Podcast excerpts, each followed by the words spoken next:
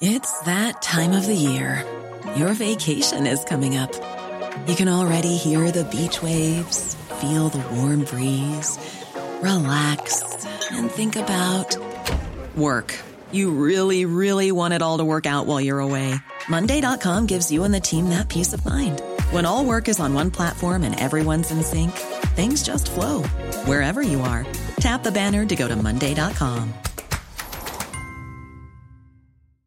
Everyone knows therapy is great for solving problems, but getting therapy has its own problems too, like finding the right therapist, fitting into their schedule, and of course, the cost. Well, BetterHelp can solve those problems. It's totally online and built around your schedule.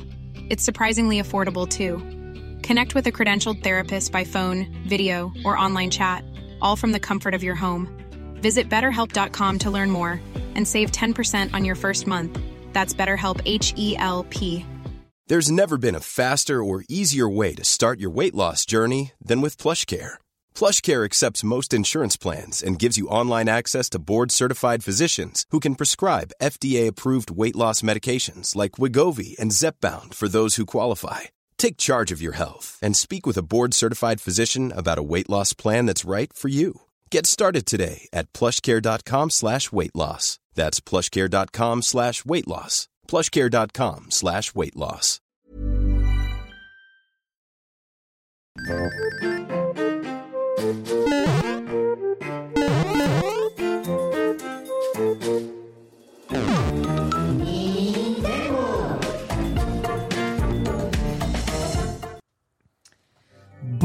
Bonsoir à tous et bienvenue dans l'entre des N-Sex. Ravi de vous retrouver pour les Nintendo épisode 8, votre émission podcast sur l'actualité Nintendo. Hein, Je suis Ken Bogard et je suis ravi d'être avec vous en direct de Kyolombe ce soir encore pour un immense programme, une fois n'est pas coutume.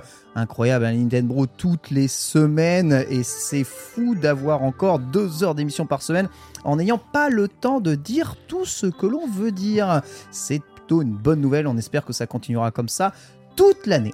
Avec moi pour m'accompagner ce soir, je suis en compagnie de Bitel. Bonjour Bitel. Bonjour tout le monde, très content de revenir évidemment à Kyolombe dans ce fameux sanctuaire qu'est les Nintendo aujourd'hui. Bien sûr, on a le nouveau bâtiment de Nintendo en pleine construction en face de nous. hein, C'est un super hein. champ à côté, vraiment C'est- euh, magnifique. C'est là où ils font le nouveau Donkey Kong, on en parlera. Waouh Il y a du taf, hein Il y a du taf, il y a du taf. À côté de toi, c'est le grand retour. Non, parce qu'il y a toutes les semaines hein, maintenant.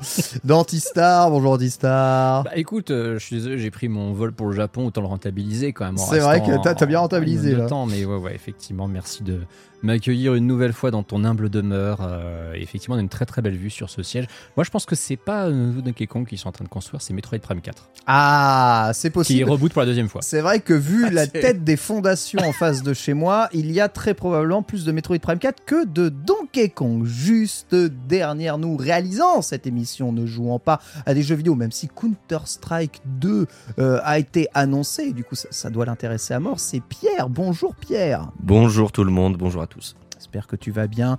Aujourd'hui, sache que tu vas pouvoir participer encore plus à l'émission puisque nous allons mentionner le nom de F0. Oh maman, j'ai très très chaud. Il est déjà en train de transpirer. Ouais, j'ai très très chaud. Oh maman, le remaster. Ouais, juste évidemment le mentionner. hein. Ne t'en fais pas. Mais on verra, on vous donnera toutes les informations ici même aujourd'hui. Je vous rappelle que les Nintendo est une émission 100% financée par ses auditeurs. hein. Merci à tous nos contributeurs Patreon euh, qui euh, permettent à cette émission d'exister. Vous pouvez retrouver le lien du Patreon des Nintendo en tapant la commande dans le chat point d'exclamation Patreon ou point d'exclamation Nintendo ou tout simplement sur le site patreon.com slash les Nintendo attachées voilà l'occasion pour moi de dire deux choses en rapport au Patreon. Bon, déjà, un immense merci pour votre soutien.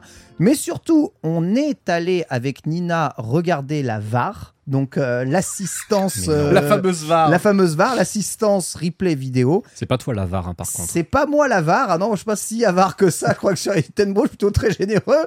Mais euh, le palier des 3000 euros a bien été atteint à un moment T Je ne saurais pas vous dire lequel, Mais, ça a été atteint. un- à un moment T exactement existant. Aujourd'hui d'ailleurs, le palier est toujours de 330 contributeurs, 3000 dollars. Dollars, c'est pas exactement Bien égal sûr. à l'euro aujourd'hui, ce qui veut dire que l'objectif final du Patreon des Nintendo a été rempli. Euh, Incroyable. juste félicitations, un petit bravo. Ah bah, franchement, bravo, parce que- franchement, gros GG, ouais.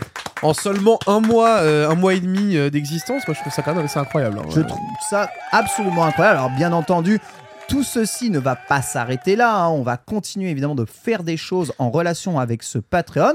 Mais cet objectif valide une chose, la nuit des Nintendo aura donc bien lieu. On est en train de déterminer une date et surtout un setup, de budgétiser un peu ça parce qu'il va me falloir du matériel supplémentaire pour faire cette fameuse nuit des Nintendo. Mais ne vous en faites pas. Le matériel, bah, c'est vous qui l'avez payé hein, de toute façon, hein, puisque c'est vous qui contribuez à, à- à l'émission. Donc il y a les moyens de faire cette émission, il n'y a aucun problème. Ce sera donc une nuit. Un vendredi ou un samedi, on est encore en train de, de décider, probablement au mois d'avril, avant que je parte au Japon, sinon ce sera après, euh, si on n'arrive pas à trouver de, de, de fusion hein, derrière ça. Voilà, et on mettra en programme cette nuit des Nintendo qui devait être, peut-être un petit bêta test ou euh, un mini Nintendo olympique. Euh, Ah, ça y est, c'est validé le nom projet Nintendo Nintendo, Olympique Nintendo olympique, j'adore. Attention à pas se faire strike euh, par le comité olympique. hein, Ils sont très très chiants sur l'utilisation du terme, les logos, tout ça. C'est On a, ah ouais on a- on a plus Ah de ouais chances que Nintendo nous fasse pas chier que le Ah oui, c'est vrai, ils ont, hein. ils Ah ont ouais, des non. Olympiades, hein, Nintendo. Faut faire très attention. Bref, je vous tiendrai évidemment au courant via le Patreon. hein. Merci encore à tous. Vous avez toujours le Discord, vous êtes extrêmement actifs. Euh, justement là-dessus, ça c'est la première chose et j'aurai l'occasion de le rappeler dans les Nintendo. Voilà, un immense merci à tous. La deuxième chose, c'est que la semaine dernière, eh bien, je me suis arrêté au milieu d'une phrase euh, parce que Dame Dame avait des choses extrêmement intéressantes à dire.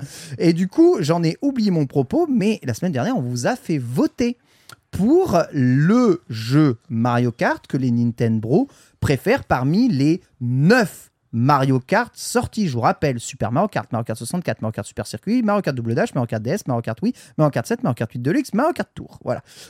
T'as exclu Mario Kart 8. C'est dire à quel point la Wii U. Deluxe et 8 euh, sont le même jeu. J'allais dire, moi. oui, c'est quand même vachement le même jeu. Exactement, donc, mais oui, pas euh, trop un problème sur c'est ce vraiment, euh, c'est vraiment, on chipote.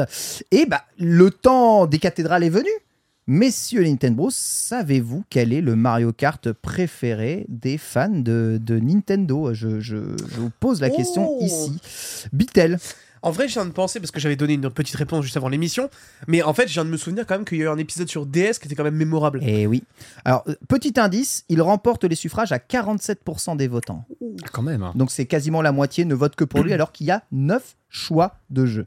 Ouais, non, je mettrais Mario Kart 8 quand même. Mario Kart 8 ici, pour toi ce serait quoi Antistar? Je pense qu'effectivement, c'est aussi Mario Kart 8, mais je pense que Double Dash doit être proche. C'est peut-être Double Dash qui a créé la surprise. hein. C'est peut-être Double Dash qui a créé la surprise. Eh bien, c'est en effet Mario Kart 8 Deluxe à c'était sûr. 47% des votants, suivi de, d'après vous, Le DS. ta- ta- ta- le Moi, DS, DS. ici, bon call. Alors, Double Dash quand même. Double Dash Ouais, non Vraiment Bah, Moi, c'est pas mon avis, mais je sais qu'il est très populaire. Eh bien, c'est Double Dash, en effet, Ouais. à 22%, suivi du Mario Kart 64 à Ah ouais 9%, suivi du DS à 7%. Oh là là. Sachez que Eh tous ben. les autres Mario Kart n'existent pas vraiment. Mario Kart 8 est à 6% et les autres sont à 1 ou 2%. Est-ce que Super Circuit a eu un vote? Super Circuit question. a eu un vote. Il, Quand est, même, ouais. euh, il est à 2% Mario Kart. euh, Non, il est à 1% Super Circuit et 2% Super Mario Kart. Voilà, du coup, euh, eh bien, sachez, voilà, top 3 des Mario Kart préférés de la communauté. Deluxe, donc 8 Deluxe. Double Dash, 64. Je suis étonné de que 64 soit au-dessus du DS ou du Bah, Wii. je trouve que. En fait, je. Enfin, le- le- en plus, le DS, je trouve qu'il était vraiment bien, quoi. Donc, ça m'étonne un petit peu de le voir. euh, Moi, j'ai une explication peut-être. Vas-y, dis-nous. Il faut pas oublier que les Nintendo ont quand même un- une audience euh, qui n'est pas non plus euh, une audience super jeune. On a beaucoup de joueurs d'expérience, beaucoup de rétro gamers, et je suis pas du tout surpris que Mario Kart 64 soit dans le tas. D'accord, très bien. Oui, Mais pourquoi Sup-. Super Mario Kart n'y est pas alors, du coup? Parce que les gens n'ont pas de goût. Ah Je l'attendais, cette petite précision. Merci évidemment Pierre. Voilà, ceci est fait. La petit, le petit incident diplomatique, sachez qu'il n'y a aucun incident diplomatique, personne ne me l'a réclamé le résultat de ce sondage, mais c'est moi personnellement, je me suis dit je devais le faire, je l'ai Les pas fait.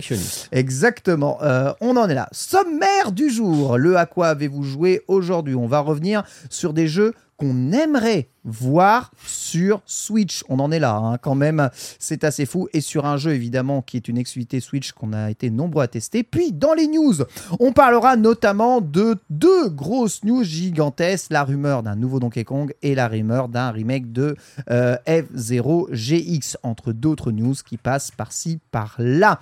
Notre dossier de la semaine et notre sujet du jour sera consacré à la fin de l'eShop 3DS et Wii U. On va tout vous dire.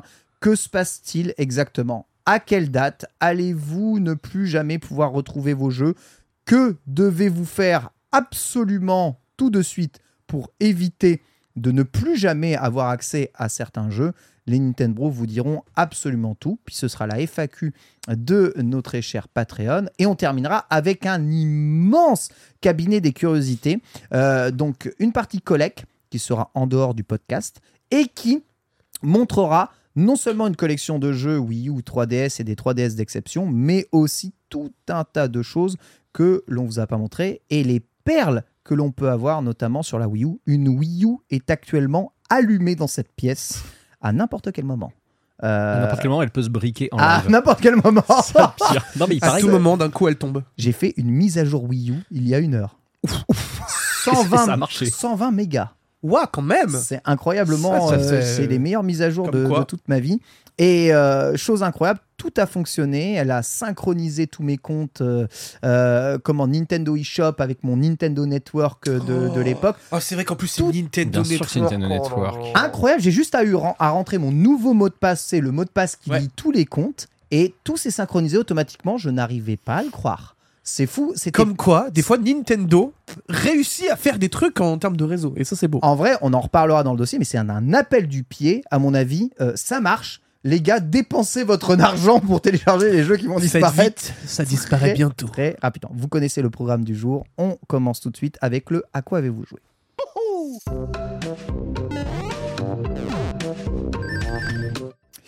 À quoi avez-vous joué cette semaine? Une fois n'est pas coutume, permettez-moi de commencer peut-être, hein, puisque j'ai euh, hein. eh bien C'est toi le boss? joué réellement très longtemps Bayonetta Origin. Je vous avais dit que ce jeu m'intéressait tout particulièrement. Eh bien, je suis allé euh, jouer et j'ai avancé le plus loin que je pouvais avec mes heures de jeu disponibles. Dans le jeu, vous pouvez constater et voir normalement une partie euh, de mon gameplay actuellement euh, que j'ai dû streamer dans Let's Play sur Twitch le lundi matin. Bayonetta Origin, même après la démonstration que m'avait fait Sunday et après le test de la démo, il était très difficile pour moi de savoir à peu près quel allait être ce type de jeu. Juste Et info, maintenant- je résous un tout petit problème d'affichage. Ouais. Là, ils ont un écran noir pour le moment. Aucun je problème. ça tout de suite. Merci Pierre de, de le préciser, je, je, je termine mon propos. Et maintenant, l'idée est beaucoup plus claire. Bayonetta Origins, c'est un véritable jeu d'aventure, comme peut l'être en fait un Zelda. Et ça vraiment prend beaucoup, beaucoup, beaucoup de références à un Zelda, des cartes de cœur à récupérer euh, pour augmenter ta vie, des objets pour pouvoir te rendre plus fort, des... euh, alors, c'est des pouvoirs que tu switches et pas des armes euh, dans, dans le jeu. Un petit arbre de compétences qui te permet d'augmenter tes capacités de pouvoir. Et tu te retrouves dans des niveaux très labyrinthiques dans lesquels bah, tu peux faire des ponts d'aller-retour en fonction des pouvoirs que tu vas débloquer au fur et à mesure du temps. Aller chercher littéralement des temples et des Korogu comme dans Breath Ouais. of the Wild. La seule différence, c'est que c'est pas un monde ouvert. Lorsque vous entrez dans un temple qu'il appelle le Narni... Le Tirnanog. Tirnanog, voilà, je ne l'ai pas. Vous avez des des, des- des problèmes qui vous sont posés. Soit c'est un combat que vous devez faire, soit c'est un puzzle game euh, Ah, à résoudre, et vous devez arriver au bout pour débloquer un coffre qui vous donne souvent soit des cartes de cœur, soit euh, une moyen d'augmenter vos pouvoirs, soit de l'expérience en plus. C'est les sanctuaires, hein, littéralement. C'est les Oui, sanctuaires. C'est vraiment des des sanctuaires. C'est vraiment Ouais. des sanctuaires qui sont répartis dans une ville. Donc Cereza, hein, le nom de Bayonetta, euh, sans euh, comment euh, part dans la forêt des fées pour aller chercher un pouvoir afin de pouvoir ressusciter sa mère. Alors, Bayonetta elle est pas très très forte aujourd'hui. Elle sait pas trop invoquer de démons et son premier test d'invocation de démon s'est soldé par euh, pff, voilà euh, l'invocation d'un démon euh, mort-né, démon qui a pris possession de sa peluche préférée. Voilà euh, qu'elle va renommer Chouchou, peluche que vous allez donc jouer. Bayonetta joue donc le rôle de support de votre équipe et aussi d'exploratrice et Chouchou joue le rôle de d'attaquant Oui, slash DPS. Et pour le gameplay du jeu, vous devez absolument jouer les deux persos simultanément. Et ça, c'est le cas durant toute la partie. Bien sûr, vous pouvez rappeler Chouchou et ne bouger que Bayonetta, mais lorsque vous ressortez votre animal, votre stand, c'est avec le stick analogique droit que vous allez le bouger et avec les gâchettes droites que vous allez attaquer ou faire ses contre spéciaux, ses euh, attaques chargées, ses combos, etc. Bayonetta, elle, jouera avec le stick gauche et les boutons L et R. Un gameplay qui peut être déroutant, surtout si Bayonetta se retrouve à gauche et Chouchou à droite, hein, comme le stick euh, de Bayonetta est toujours Ouais, à gauche, ouais, il ouais. ne change pas de position. Souvent, ça a tendance un peu à mindfucker. Alors, je sais pas si on a récupéré quelques images, Pierre, mais voyez l'exemple ici d'un sanctuaire actuellement sur l'écran où, eh bien, vous êtes séparés, un peu façon euh, ce que l'on pouvait voir dans certains modes de jeu de euh, Captain Todd et où un personnage doit définir la route pour l'autre mais où vous êtes timé voilà vous avez une ombre qui vous approche derrière vous devez trouver votre chemin dans le labyrinthe Chouchou va déterminer euh, le- les plateformes pour que Bayonetta puisse passer et ensuite Bayonetta passe vous avez aussi des combats qui sont comme ça et vous avez tout un tas de sanctuaires et tout un tas d'énigmes euh, qui vous permettent de, de, de résoudre. Le jeu est chapitré mais peu importe les chapitres vous vous retrouvez quasiment tout le temps dans une forêt où tout est interconnecté les uns avec les autres et où des raccourcis vont s'ouvrir, un peu façon Dark Soul, tu vois, le genre de raccourci, il y a une échelle qui tombe, incroyable, euh, t'as- t'es plus obligé de faire un tour d'une demi-heure pour, euh, pour, euh, pour retourner à l'endroit où t'étais juste avant. Ça s'appelle un Metroidvania, Ken. hein. Alors, c'est tr- en vrai, c'est très non. Je peux pas considérer ça comme un Metroidvania parce qu'on a un arbre de compétences et le côté pouvoir est très très léger. Vous avez quatre pouvoirs euh, pour la bête à récupérer euh, en tout, qui vont vous donner quatre compétences spéciales qui sont liées aux éléments euh, de la forêt. Donc, à mon avis, il y a l'eau, le feu, Le le, classique, comment, quoi. le- la plante et la roche. Voilà. Toi-même, je joue à Pokémon.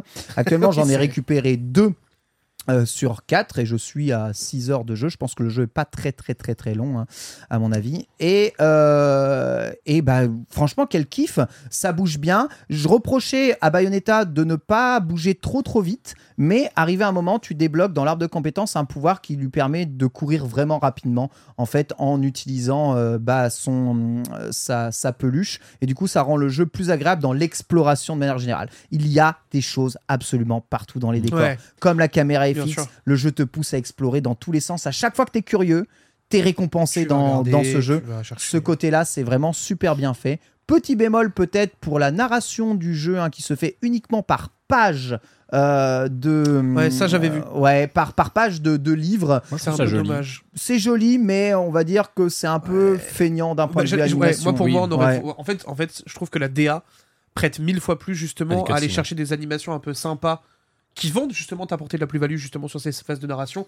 Alors que là, on se retrouve vraiment, parce que du coup, je t'ai regardé le jouer, j'ai regardé, euh, j'ai regardé Dame Dame aussi jouer. Ouais, Bah, le truc, c'est que oui, c'est cool ce côté aventure que tu vas avoir, découverte et autres, mais moi, vraiment, ces phases de narration, ça m'a un peu sorti parce que vraiment, j'étais en mode, bah, en plus, pour un viewer, quand tu viens regarder justement un let's play, que même sur les phases d'histoire, il n'y a pas plus de choses, ouais. j'étais en mode, ah, c'est dommage, tu C'est vois. pas Ça, très- y a un vrai. Il y a un vrai Ça souci. manque de style. tu Bah ouais, je suis assez d'accord. Par le contre, souci de ces phases aussi, Ouais. je t'interromps deux secondes. S'il te plaît. Les phases de narration, le vrai souci qu'elles ont, c'est qu'elles sont un peu longues. C'est-à-dire C'est que vrai aussi. En plus, bon, si- nous, voilà, on, nous, nous, nous, nous, nous sommes à Culombe, donc nous mettons le jeu en VO japonaise, donc on profite des dialogues japonais, on écoute le truc, c'est interminable. T'as un, un voilà, t'as un fast forward, domo domo exactement. T'as as un fast forward, tu peux te dire, bon, allez, je, je, je, je skip le truc dès que j'ai lu, mais même en skippant, c'est c'est longuet, effectivement, à ce niveau-là. C'est c'est comme si tu lisais un bouquin, tu prends ton temps de le lire. Sachez qu'il y a quand même. euh, Alors, le jeu fait des choses que je trouve assez intéressantes déjà au niveau de la difficulté du jeu. Le, Très malin. le jeu malin. a une façon de gérer la difficulté très intelligente. Euh, Il n'y a pas de niveau de difficulté. Par contre, il y a des aides au gameplay. Ouais. qui peut améliorer la facilité de jeu. Oui, c'est pas facile de jouer avec deux sticks et de penser deux, deux monstres en même temps. Eh bien, si vous voulez, vous pouvez faire en sorte que les attaques soient un peu plus automatiques euh, pour ne jamais rater votre combo. Euh, là, vous avez des danses à faire avec Bayonetta quasiment tout le temps pour Mm. faire, euh, pour ouvrir des, euh, de, de nouveaux passages ou clôturer les sanctuaires. Euh, ces danses peuvent être réalisées automatiquement. Voilà, vous n'avez pas forcément à vous prendre la tête. Toutes les cinématiques sont aussi skippables et le 100% est vraiment très identifiable. Hmm. Dès que vous voyez, dès que vous ouvrez la map, vous avez les tirs nano qui apparaissent sur le côté de la map. Vous pouvez vous poser la question de comment y aller. Vous avez les Korogu, parce qu'il y a des genres de Korogu aussi, euh, qui apparaissent sur la map, ainsi que les coffres. Voilà, vous pouvez très très facilement aller farmer tout ça et faire tout à 100%. Et encore une fois, le jeu est, cela dit, extrêmement linéaire si vous le désirez. C'est-à-dire que le jeu, c'est Alice au pays des merveilles. Mm. On te dit, suis le lapin blanc, mais vraiment, hein, du début à la fin du jeu. Sauf que c'est un loup, mais ouais, c'est ça. Sauf que c'est un loup. c'est ça, ça, Tu peux suivre le lapin blanc et aller à la fin du jeu en 8 heures. Aucun problème, hein. Sincèrement, peut-être qu'il te manquera un peu de quart de cœur. Bah, surtout qu'il est pas dur, quoi. Ouais, alors parles sauf, de- sauf le boss de fin. Le boss de fin est vraiment dur. Euh, Euh, tu croyais que t'avais fait mais, 6 heures de euh, jeu J'ai vu le boss de fin. Bon, alors du coup, euh, moi j'ai quand même une petite question. euh, du coup, juste en ayant vu le jeu, est-ce que 60 balles, c'est peut-être pas un peu trop abusé? La question. Alors, je précise que ce jeu, je ne l'ai pas acheté. D'accord? C'est, euh, Je précise à chaque fois si je l'ai acheté ou si je ne l'ai pas acheté. Est-ce que je mettrai 60 euros dans ce jeu après l'avoir un peu testé? Très clairement, non.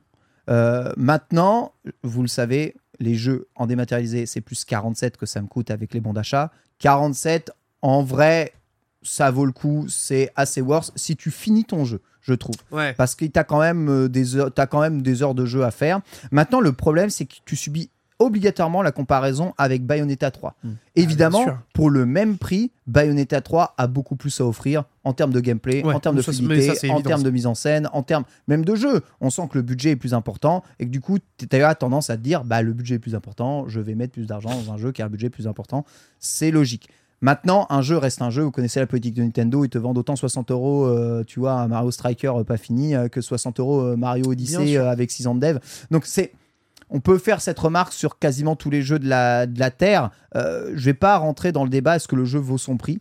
Euh, je rentrais juste dans le débat. euh, c'est vrai que si tu compares à un autre élément de la série, on sent qu'on en a moins et que Ouais. le jeu est moins riche. Il n'est pas moins polish. hein. Le jeu est extrêmement Non, ah non, mais infini, moi est c'est pas du tout le, c'est pas du tout le propos. Mais euh, en effet, ça, en fait, c'est la même. Voilà, c'est super ce que tu fais là, euh, comment Pierre, parce que tu es en train de montrer des images de, de Link's Awakening, parce que juste Ouais. après, euh, Bitel, tu vas en parler. C'est la même chose pour Link's Awakening. Sincèrement, avec ce Link's Awakening, ça vaut 60 balles. Ah mais Je pose la question à la- au moment où qu'on il est avait sorti. déjà il y a 3 ans. Le, hein. ouais, le jeu, il fait 6 heures de durée de vie. Il est Ouais. pas non plus, il pète pas non plus la rétine, mais il est juste super agréable à jouer. C'est un est bon jeu. J'ai été content de le payer 60 euros. Bien sûr. Eh bien, ce, ce jeu-là, franchement, je, je serais très content de le payer 47 et de le terminer. Ouais. J'aurais pas l'impression de m'être fait arnaquer. D'accord? Maintenant, je dis, j'ai pas évident payer le jeu. Et c'est vrai que si tu compares à Bayonetta, bah, tu, euh, tu en avais. euh, Moi c'était ouais. tu, tu- tu- t'en- évidemment, tu, tu te dis, bah, euh, c'est pas, c'est pas pareil, tu vois. Mais ça reste une exclusivité Switch. Notez que ceci a de la Bien valeur. sûr. Voilà. Tout à fait. Je dis juste ça. C'est-. Ouais, c'est ça, c'est effectivement. Moi, j'avais déjà pointé du doigt quand on avait vu le, bah, ne serait-ce que la démo. Et depuis le début, hein, cet aspect euh, jeu indé euh, au potentiel incroyable. On, Ouais. dit- on nous dirait pas c'est Bayonetta, il y aura un autre skin derrière ou on nous dirait c'est une nouvelle licence, ils nous montraient dans un indies ou un truc du genre. Je dirais ok ça c'est un indé qui une fois Greenlight va être sur Steam à 20 balles et j'achète direct. Et là tu te dis c'est presque entre guillemets on paye la taxe Nintendo, mais en tant que jeu Switch, en tant que jeu édité effectivement distribué par Nintendo, ce jeu n'est pas plus choquant que un Mario Strikers qui Exactement. était extrêmement Exactement. incomplet. Exactement. Euh, Franchement, ouais. Ouf. Origins, voilà. Carrément. J'ai pas été aussi Faut loin que toi. relativiser comme ça, tu as raison. Ouais. Tu vois, j'ai pas été aussi loin que toi dans le jeu, mais j'y ai assez joué et c'est un des rares jeux depuis un bout de temps où j'avais du mal à décrocher. C'est un jeu très agréable à faire. envie Très d'avancer, voilà, Mhm. c'est ça. Euh, moi, je, je veux quand même revenir sur la composante quand je disais que c'était un Metroidvania. C'était à la fois pour te touiller sur notre guerre des genres et aussi parce que je le pense réellement. Le début du jeu, je me suis dit, c'est vachement linéaire. Euh, J'ai l'impression qu'en fait, le- le- l'absence de, de caméra où tout est sur un plan fixe, je vais avoir un interminable couloir super beau, mais que c'est un énorme couloir de 15 heures. Et il y a ces moments où tu te dis, mais c'est quand même bizarre, il y a beaucoup de trucs que j'ai vu passer, je vois pas comment y accéder, il va bien falloir que j'y revienne à un moment. Et tu as ces Bizarrement, moments vers le ouais, chapitre. En fait, c'est c'est un ça. jeu, il met un tout petit poil trop de temps à vraiment se révéler. La démo, pour ça, pour moi, est très frustrante Ah, parce c'est qu'elle chapitre s'arrête. 3 que ça commence vraiment. C'est ça. Ouais. La démo s'arrête vraiment au moment où le jeu devient réellement intéressant. Mhm. Elle a le temps de te montrer quand même comment ça se prend en main en termes de gameplay, mais elle est ultra frustrante. Ils auraient dû inclure au moins le tir nanog dans la, dans la démo. Oui. Le premier, tu le finis, vrai. ça se termine là-dessus. Ah ouais, il n'y a voilà. pas le tir nano que j'étais Elle pas allé s'arrête au moment Ah où tu l'ouvres. Tu es dans le début de la disto et Ah tu sais ouais, pas ce qu'il y a, et là, ah ça te dit- ouais. achète le jeu sur l'eShop pour voir la suite. Ah, c'est c'est un peu Voilà. dommage. Par contre, effectivement, le chapitre 3, il est bien bien dense, le 4 aussi. Le premier, effectivement, le premier orbe, euh, le premier élément que tu récupères, tout ça, c'est la progression du jeu est intelligente. Ça change ta perception du jeu dès que tu ça. récupères ça. hein. C'est ça, la, la- la progression est vraiment chouette. Tu as un sentiment euh, de comment dire d'évolution qui est, qui est bien réel. Et euh, ouais, c'est une, c'est, c'est une belle surprise. Et tu vois, moi, c'est con, hein, mais je suis pas un énorme fan des Bayonetta de base. Et ce jeu-là, je me demande si ça va pas devenir mon Bayonetta préféré en fait. C'est Ah, marrant parce que euh, T'aimes pas les all. Beatle. quand tu prends Bayonetta en tant que tel, c'est tellement décoloré, t'as sûr. l'impression de la série originale que moi, justement, qui suis très attaché à Bayonetta, Et alors, bah j'ai Ouais. beaucoup plus de mal à Ah, tu te rentrer retrouves dedans, avec une Loli Tsundere, Et très clairement, hein. de ouf. complètement, hein, De ouf. complètement, euh, qui peut être très agaçante si t'aimes pas le, Ouais, le oui, genre, oui. hein, d'ailleurs. hein. et alors, justement, c'est un jeu beaucoup plus grand public. C'est-à-dire qu'il est Peggy 12, mais il aurait pu franchement être Peggy 7 ce Oui, jeu. hein. j'allais dire, pour moi, le Peggy 7 Voilà. était largement euh, suffisant. Il n'y a pas le côté justement provocateur, aguicheur de la Bayonetta qu'on connaît, qui est Peggy 18. En même temps, c'est une enfant. C'est une enfant, heureusement, j'ai envie de dire, voilà, même si c'est un jeu japonais. Et pour le coup, euh, c'est un jeu vraiment pour moi qui est presque familial. Je comprends par contre toujours pas pourquoi ils n'ont pas dit vous pouvez tenter de jouer en coop. Ouais, parce ça, que par ça contre, reste, c'est un gros manque, je ça, trouve. ça- ça reste vraiment pensé pour. T'as l'impression que ils ont ils ont construit le jeu autour de ça, mais ils ont oublié de le marketer comme tel. Parce que vraiment, je suis désolé, t'as tellement de phases que tu peux faire à deux. Les phases de combat à deux, elles seraient Mais bien sûr. incroyablement Ouais, plus fluides. Parce que tu dois sûr. quand même réfléchir deux fois Mais bien sûr. sur euh, les sorts que tu lances avec Cereza et les actions que tu fais avec Chouchou de l'autre côté. Comme tu as dit, parfois tu te mélanges un peu les pinceaux parce que tu as foutu Bayo à droite. Ah, et- franchement, il y a des fois, Chouchou à c'est gauche. c'est difficile de savoir ce que tu fous. hein. Voilà. Et à deux, à deux, ce serait extrêmement simple, extrêmement fluide. C'est. Mais bon, après, voilà, c'est des, micro-reproches. Oui, après, c'est oui, hein. c'est de la réflexion. euh, Est-ce que le jeu vaut son prix? Pour moi, oui. Surtout si vous le payez, je dis en- version physique 45, 47 euros. De toute façon, est-ce qu'un jeu vaut 60 Euh, Bon, ça c'est un autre débat que j'aurais pas Vitel. Il y a la vi- tu sais, il y a la vision de est-ce que tu le finis à 100% ou pas? Ouais, Aussi. ouais, c'est Parce sûr. que je pense que le 100%, avec tout ce qu'il y a à compléter, à récupérer, c'est riche. ce genre de choses-là, C'est très riche. il y a ce qu'il faut, tu vois. C'est très très riche et ça peut être aussi assez exigeant Ouais. euh, à la fin. Donc c'est un jeu dont je suis quasiment sûr que je vais le terminer. Mhm. Tu vois, donc euh, en fait, je l'ai pas, comme je dis, hein, euh, on m'a envoyé un code, donc je l'ai pas payé, mais je l'aurais payé, j'aurais jamais été déçu de ça. Maintenant, je vais être honnête avec vous, je suis un million de fois plus heureux d'avoir payé 110 euros Théâtrisum, euh, voilà, que d'avoir payé 47 euros Bayonetta Origin. Je comprends. Mais c'est différent, il y a un impact émotionnel J'allais dire, est-ce qu'il y a a, pas y a la- un voilà, il y a gameplay qui, aussi, me plaît, euh, qui me plaît énormément On a tous notre sensibilité, on est là pour vous partager la nôtre. Euh, faites, avec, faites avec pour essayer de voir si ça peut vous plaire ou pas. En tout Faites cas, vos tests aussi de votre côté, quoi. Il y a, quand même une démo, déjà pour, bonne pour base, moi, c'est moins une arnaque, par- pardonnez-moi, hein, que euh, Zelda euh, Link's Awakening euh, sur, euh, sur 3DS à ce prix. Vraiment.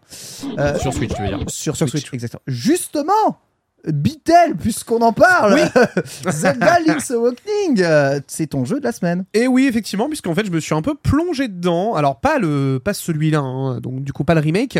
Euh, je, je suis tombé donc du coup dans la version euh, console virtuelle, puisqu'il est disponible sur la Game Boy Color avec le NSO. Et donc, du coup, j'étais en mode, c'est con quand même, c'est un des Zelda que j'ai pas fait parce que j'étais trop jeune à l'époque quand il Ah, est bah sorti. oui, c'est vrai. Et donc, du coup, je me suis dit, bah, est-ce que ce serait pas le moment peut-être de s'y plonger un petit peu Ah. T'as fait le remake ou pas Et euh, non, je n'ai pas fait le remake. D'accord, donc tu connais pas l'histoire de Link's bien. Je Awakening connais pas l'histoire de Trop Link's bien. Awakening. Oh là là Enfin, là là. en fait, je la connais à cause de Speedon.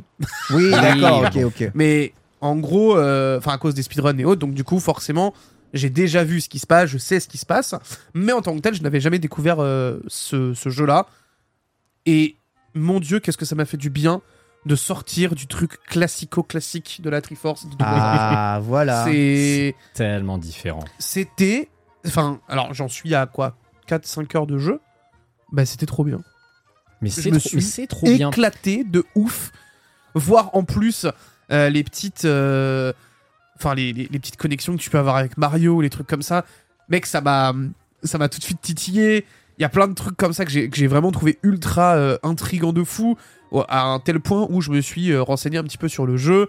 Euh, je suis allé regarder euh, des, des vidéos sur YouTube sur différentes chaînes concernant le jeu. Enfin vraiment tu vois c'est euh, je pense à évidemment euh, Esquive la boule de feu euh, que je vous invite très fortement à découvrir Ouais. qui est une chaîne absolument extraordinaire sur le game design. Et du coup ça a encore plus renforcé tu vois ma compréhension du jeu que- qu'est-ce que qu'est-ce que je voyais autour de ce jeu là donc franchement je me suis vraiment vraiment éclaté à redécouvrir un Zelda euh, que je n'avais jamais vraiment vu pour le coup Et et fait la version Deluxe. et j'ai fait la version Deluxe effectivement la version DX que vous pouvez retrouver sur votre NSO Franchement, probablement une des meilleures. Alors, Vraiment des meilleures. J'en profite juste pour remercier Dame Dame pour son raid, puisque cette Merci dernière nous vient de raid. Merci à Dame tous Dame les raiders de chez Dame Dame. Bienvenue dans les Nintendo, votre émission toutes les semaines sur l'actualité Nintendo. Sachez que vous pouvez retrouver le dernier épisode sur YouTube et sur toutes les plateformes de podcast. Ça posait la question si le podcast était disponible sur Spotify. La réponse est oui. Où Dame Dame a pu participer pour notre plus grand plaisir. Antistar, je t'en prie. Oui, je voudrais me permettre une réflexion sur Link's Awakening Deluxe.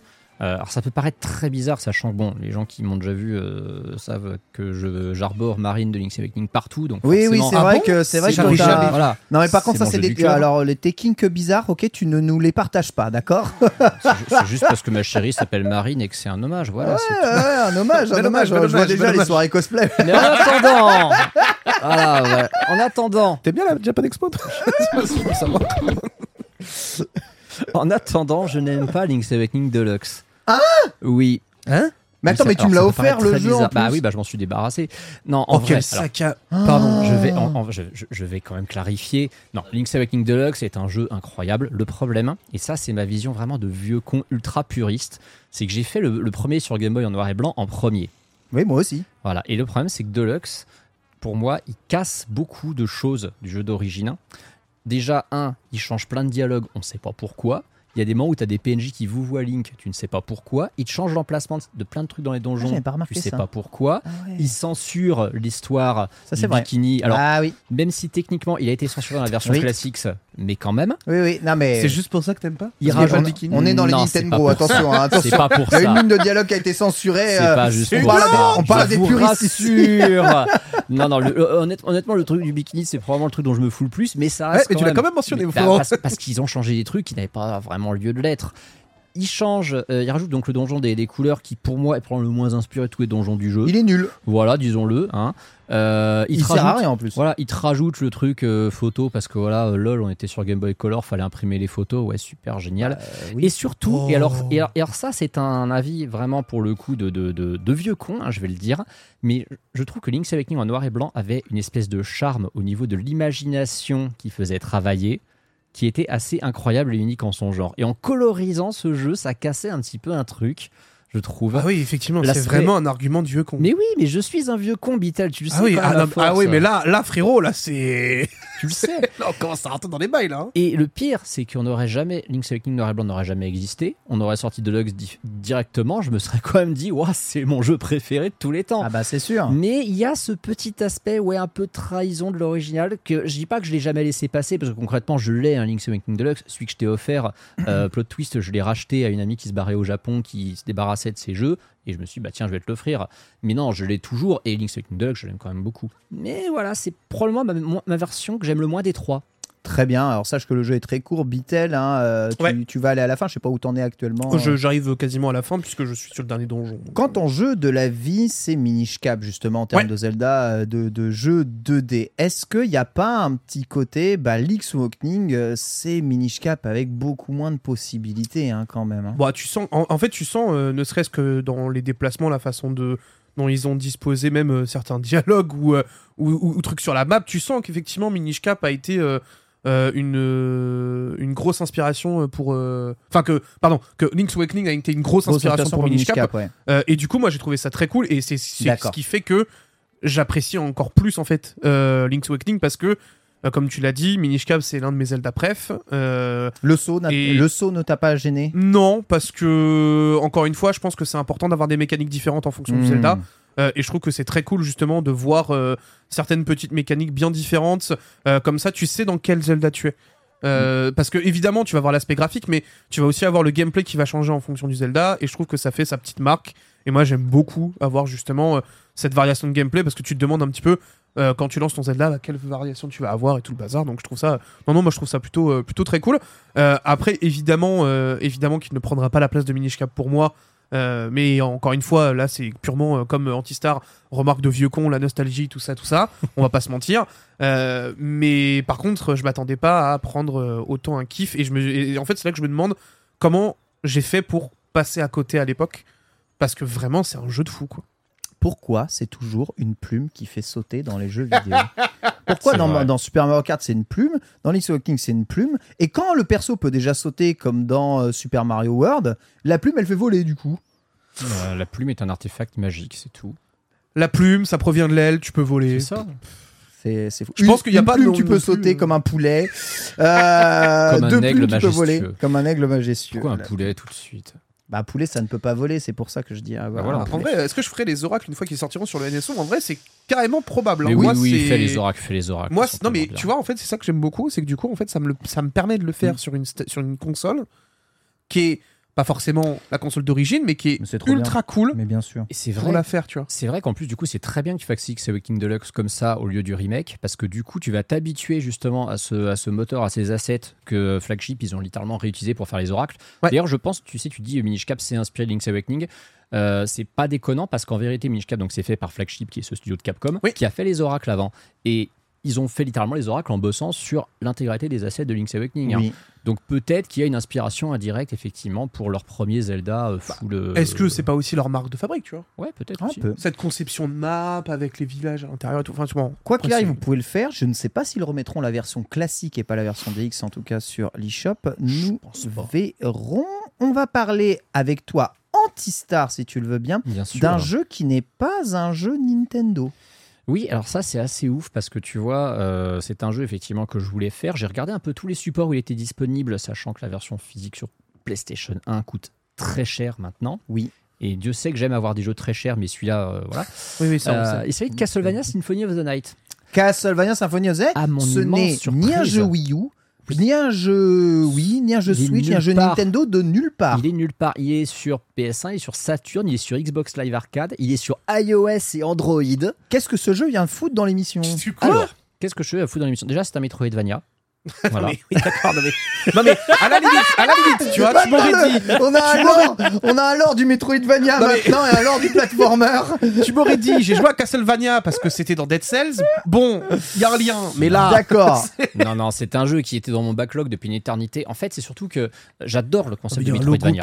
PlayStation là. En plus, en Oh plus. là là là là. Eh, Ken a un casque Sony, hein, excuse-moi. Donc Il voilà. n'y a rien qui va. Oui, Il mais on le voit pas. rien qui va, c'est vrai, on le voit pas. Mais euh, bah, les gens dans le podcast, ils voient rien en fait. hein. Ils voient pas vrai. le logo PlayStation, ils voient que dalle. Non, c'est un jeu vrai. que je voulais faire depuis très longtemps parce que j'aime les Metroidvania, j'adore ce genre de jeu. Et euh, il est quasiment universellement considéré que le genre du Metroidvania, il est né de Castlevania et de Metroid, mais surtout de deux jeux fondateurs qui sont Super Metroid en 94 et Castlevania Symphony of the Night en 97. Tout à fait. C'est vraiment les deux jeux qui ont le plus cimenté ce genre. Donc, je me suis dit, voilà, Castlevania, qui d'ailleurs est une licence qui a pratiquement commencé sur console Nintendo. Commencé sur MSX, ça s'appelait Vampire Killer, mais on va oublier le nom Castlevania, il a apparu en 86 sur NES. Oh. Euh, moi, cette, ce jeu, je ne l'avais jamais fait et je me suis dit, bah, écoute, on va voir à quel point il est bien et à quel point je regrette qu'il ne soit pas sur Switch parce que forcément, devoir y jouer avec l'ignoble croix des manettes PlayStation, Pourquoi ça rend fou. Pourquoi il n'est pas sur Switch Je jeu sais pas, je ne Et comprends pourquoi pas. Pourquoi ce, jeu, n'est pas sur une console Nintendo tout court en fait Ce jeu est littéralement le prototype du vieux jeu dont le portage sur Switch serait de toute façon instabuy par tous les gens qui l'ont déjà acheté plein de fois. Parce que alors, dans mon chat, j'avais plein de gens qui me disaient Ah, ce jeu que j'ai acheté 3-4 fois dans ma vie parce que les gens l'ont racheté sur le XBLA, ils l'ont racheté sur iOS, Android, ils l'ont racheté sur la collection PS4 avec Rondo of Blood. Non, mais en plus, il est sur iOS Android, frère. Voilà, c'est bon, voilà. à un moment, mettez-le sur sur Switch. iOS. Eh, mais il était sur PSP sur en version portable Aussi sur pour, la portativité. Exactement. Ça veut rien dire. Donc, trop. je vais pas, je vais pas dire parce que déjà j'ai pas fini le jeu, mais euh, déjà bon, je passe un super moment dessus. C'est un excellent Metroidvania, y a rien à dire. hein, franchement, c'est un très grand jeu. Euh, mais surtout, c'est un plaidoyer. Foutez-nous ce jeu sur Switch. Alors je sais que Konami, ils préfèrent faire des Oui, NFT que j'allais porter dire, leur jeu, voilà. mais Faire des NFT, mais mais. portez-nous Symphony of the Night sur Switch. Il y aurait complètement sa place. Ça ferait un immense classique de plus Eh. disponible sur cette console. Et si justement, il te sortait des NFT Symphony of the Night qui te donneraient en accès exclusif à la version Switch, tu prends le NFT ou pas Mmh. Non, et tu es une mauvaise personne. Vraiment, Bitel, je non, franchement Eh, non. alors, tu sais quoi? Il y a des marques qui commencent à faire ça. Ouais, mais non. Donc, euh, Non, ni Nintendo ni Konami ne faites pas ça. Enfin, Konami, ils ont non, mais Konami, envie, mais... ils l'ont déjà fait, frère, c'est bon. Oui, mais. Nintendo, Nintendo s'intéressera aux NFT dans 20 ans, vu qu'ils ont 20 ans de retard technologiquement sur tout. Oula, pour se faire de l'argent, attention. hein. Je vais demander à ChatGPT de porter le jeu sur Switch. Mais non, tout ça, tout ça pour dire, voilà, c'est- évidemment, c'est un excellent jeu. Et alors, il y a un truc qui m'a fait rigoler, c'est que ce jeu a des bruitages quand on bute des ennemis. Je n'ai Ouais. jamais vu un jeu qui ait des Ouais. bruitages aussi proches de ceux de Zelda's Adventure. Ah, c'est vrai. C'est C'est vrai, vraiment, c'est vrai, c'est vrai. ils sont cringe au possible. Ah, ouais. C'est, c'est Ils le- ont été enregistrés à, à la voix. hein, à Ah la voix ouais, ouais, humaine, c'est pour des le- raisons suivantes, la scène sera brutée à la bouche, hein, support, littéralement. ouais, le support CD. hein. C'est ça. Voilà, c'est un plaidoyer. Voilà pourquoi on en parle aujourd'hui. Castlevania Symphony of the Night, parmi les grands manques, en tout cas, de la ludothèque euh, Nintendo. Symphony of the Night en est une. Alors évidemment, je sais qu'ils ont préféré sur Game Boy Advance et sur DS ressortir des Castlevania dédiés. Mm, mm. Mais Symphony of the Night, la pierre angulaire, le ciment du genre, n'est jamais ciment. sorti dessus. Et on termine avec un autre jeu qui n'est pas sur Switch, Bitel. Alors, qui celui-ci arrive sur Switch. Ah, quand même. Ah, parce que sinon, l'émission commence à devenir bizarre. Là. Il sort demain sur Switch. Nous allons parler d'un petit jeu français que j'avais eu l'occasion de voir, notamment à la Paris Games Week. Il s'agit de Have a Nice Death. Bien sûr, Have a Ah, Nice mais Death. oui. mais On en a parlé dans les Amis Bro à On l'époque de en jeu. avait parlé dans les amis. Et le Bro. jeu est sorti. Et le jeu est sorti en accès anticipé sur Steam. J'ai pu y mettre les pattes un peu dessus. Oh, ça a l'air bien. Et bah, je peux vous dire que ça envoie. En plus de ça, Cocorico, messieurs, dames. C'est un jeu euh, français. puisque c'est un bien. jeu français Oh, encore produit dans un studio à Montpellier. Wow. Donc franchement, big up à eux parce que je vous jure que ça envoie du pâté, c'est dynamique, les contrôles sont solides, beaucoup de boss à battre, moult choses à faire évidemment. Nous sommes dans un roguelike. Roguelite. Et, ah oui, mais Ok. ça tu le vois tout de suite. hein, de ok, toute façon, hein. Euh, tu sens tout de suite l'inspi Hollow Knight, tout ce genre de choses là. on avait euh, parlé un petit peu d'ailleurs de Ankama notamment dans les différentes animations qu'on pouvait retrouver. Euh, bref, Have a Nice Death, euh, j'en suis à 3-4 heures de jeu. Bah pour le coup, je vais pas vous mentir que le gameplay est plutôt solide. Vous avez donc la mort euh, qui s'en va tout simplement et bien affronter euh, diverses, euh, diverses euh, âmes à récupérer puisqu'il faut remettre un petit peu d'ordre dans son royaume. Euh, il va donc du coup euh, à ce moment-là retrouver différentes armes, différentes techniques que vous allez découvrir durant le long de votre aventure. Chose très cool, c'est que donc du coup vous avez évidemment un arbre de compétences, vous avez ce qu'il faut pour progresser, devenir de plus en plus rapide. Franchement, le jeu, il est super bien foutu. Ok, t'es obligé de mourir à un moment, tu recommences ensuite oui, en vrai, runs, tu, tu- euh, tu- tu meurs évidemment etc. plusieurs fois. euh, ne serait-ce que pour euh, voir en fait ce que ça fait de voir la mort mourir. Ah oui, Euh, rigolo. Donc non non, en vrai, vous avez vous avez vraiment vraiment plein de choses à faire sur ce petit jeu. Évidemment, plein de secrets un petit peu cachés. Euh, tu peux t'en douter, comme un petit peu Hollow Knight justement là-dessus avait euh, ouvert la voie, on va dire. Hollow Knight, c'est pas un Euh, roguelite, hein, par contre. Alors oui, C'est un Metroidvania. c'est un Metroidvania, mais là on a la composante justement un petit peu aléatoire, puisque tu vas pouvoir changer euh, tes armes, tu vas avoir des qualités d'armes différentes euh, qui vont apporter vraiment toute la composante euh, au niveau euh, du drop, de la, de, de la luck, hein, tout simplement, Parfait. euh, sur ce sujet-là. Franche, euh, moi de mon côté, euh, pour les 3-4 heures, je me suis vraiment éclaté là-dessus. Euh, j'ai hâte de le voir tourner sur Switch, parce que évidemment sur PC, bah, ça tourne super bien, c'est du 60 FPS constant, euh, et clairement quand tu vois les déplacements, tu sens quand même que ça a besoin d'être smooth. On va pas se mentir. Euh, ce serait quand même bête Ouais. de voir le dash en ralenti. Ouais, ou ce comme Dead. Cell, hein, comme Dead Cell. hein. Comme Dead Cell, tout à fait. Donc, euh, moi, de mon côté, euh, c'est un, c'est un gros jeu à acheter. euh, si, en tout cas, voilà, là, typiquement, vous pouvez voir euh, les composantes roguelite, roguelite pardon, potentielles avec des items que vous allez dropper en fonction des boss que vous allez battre. Vous allez avoir plus ou moins une rareté, une puissance, donc du coup, en fonction des armes. Bref, je vous laisse quand même découvrir tout ça parce que il y a beaucoup de choses dans le jeu. Have a Nice Et c'est juste, voilà, pour vous en parler un petit peu en speed, parce que je trouve que le jeu est vraiment intéressant et mérite vraiment de s'y intéresser une fois que eh bien, le portage Non, mais parfait. sera sur Switch. Bien sûr, en plus, accès anticipé euh, sur, euh, sur Steam actuellement, mais vous savez, c'est un peu comme si on faisait la preview de jeux Switch. On sait que certains jeux mettent du temps à sortir sur Switch, d'autres Oui. sont en exclusivité euh, Là, pour le coup, il sort assez vite sur Switch. après. Il arrivera sur Switch au courant de l'année, hein, il me semble. Mais il sort demain. il sort demain Ah oui, c'est demain. Ah ouais C'est dans les sorties de la semaine. Donc Ah il sort avant Silksong. C'est pour ça en fait que je Ah, voulais le, bon, je voulais le mettre aujourd'hui. c'est très, très bien, les ça. C'est qu'il sort, euh, il sort, euh, il sort demain. On peut espérer quand même du 60 FPS sur un jeu comme ça parce que Hollow Knight est en 60 FPS hein, sur Switch. Hollow Knight il, est, il Oui, tourne très bien sur tout. Switch. Tout dépend le, le talent des Montpelliérains, on verra. Tu sais que ce Ah bah. jeu, quand je le vois, j'ai l'impression de voir un Blue Fire qui aurait réussi. Parce que Blue Fire, c'est ce jeu qui avait une erreur, c'est d'être en 3D. Ah, ça c'est vrai. Il, il est super hein, comme jeu, mais franchement, ils maîtrisent mal leur 3D. Elle est blindée d'erreurs et quand je le vois en termes Ah, il est de- sorti aujourd'hui, pardon. d'esthétique. Ah ouais, ah bah c'est parfait. Très bien. Pardon, sur les sites que j'avais vus, il y avait écrit 23. Mais en tout my cas, bad, du coup. vous écoutez peut-être la VOD, sachez que le jeu est sorti. Nous sommes actuellement le, Le 22 22. euh, mars, c'est ça? Aujourd'hui, voilà. Sortie euh, du jeu Have a Nice Day- Have a Nice Death. Euh, review par Bitel, c'est visiblement un jeu Nintendo. Ah oui, oui, Merci en tout cas pour euh, le à quoi avez-vous joué. On va enchaîner tout de suite avec l'actualité de la semaine. C'est parti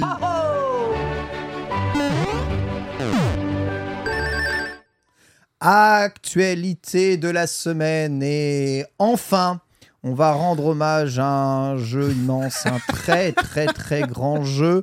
Quel qui, vous savez, il y a une déception que les fans de Nintendo ont chaque année euh, durant les Game Awards.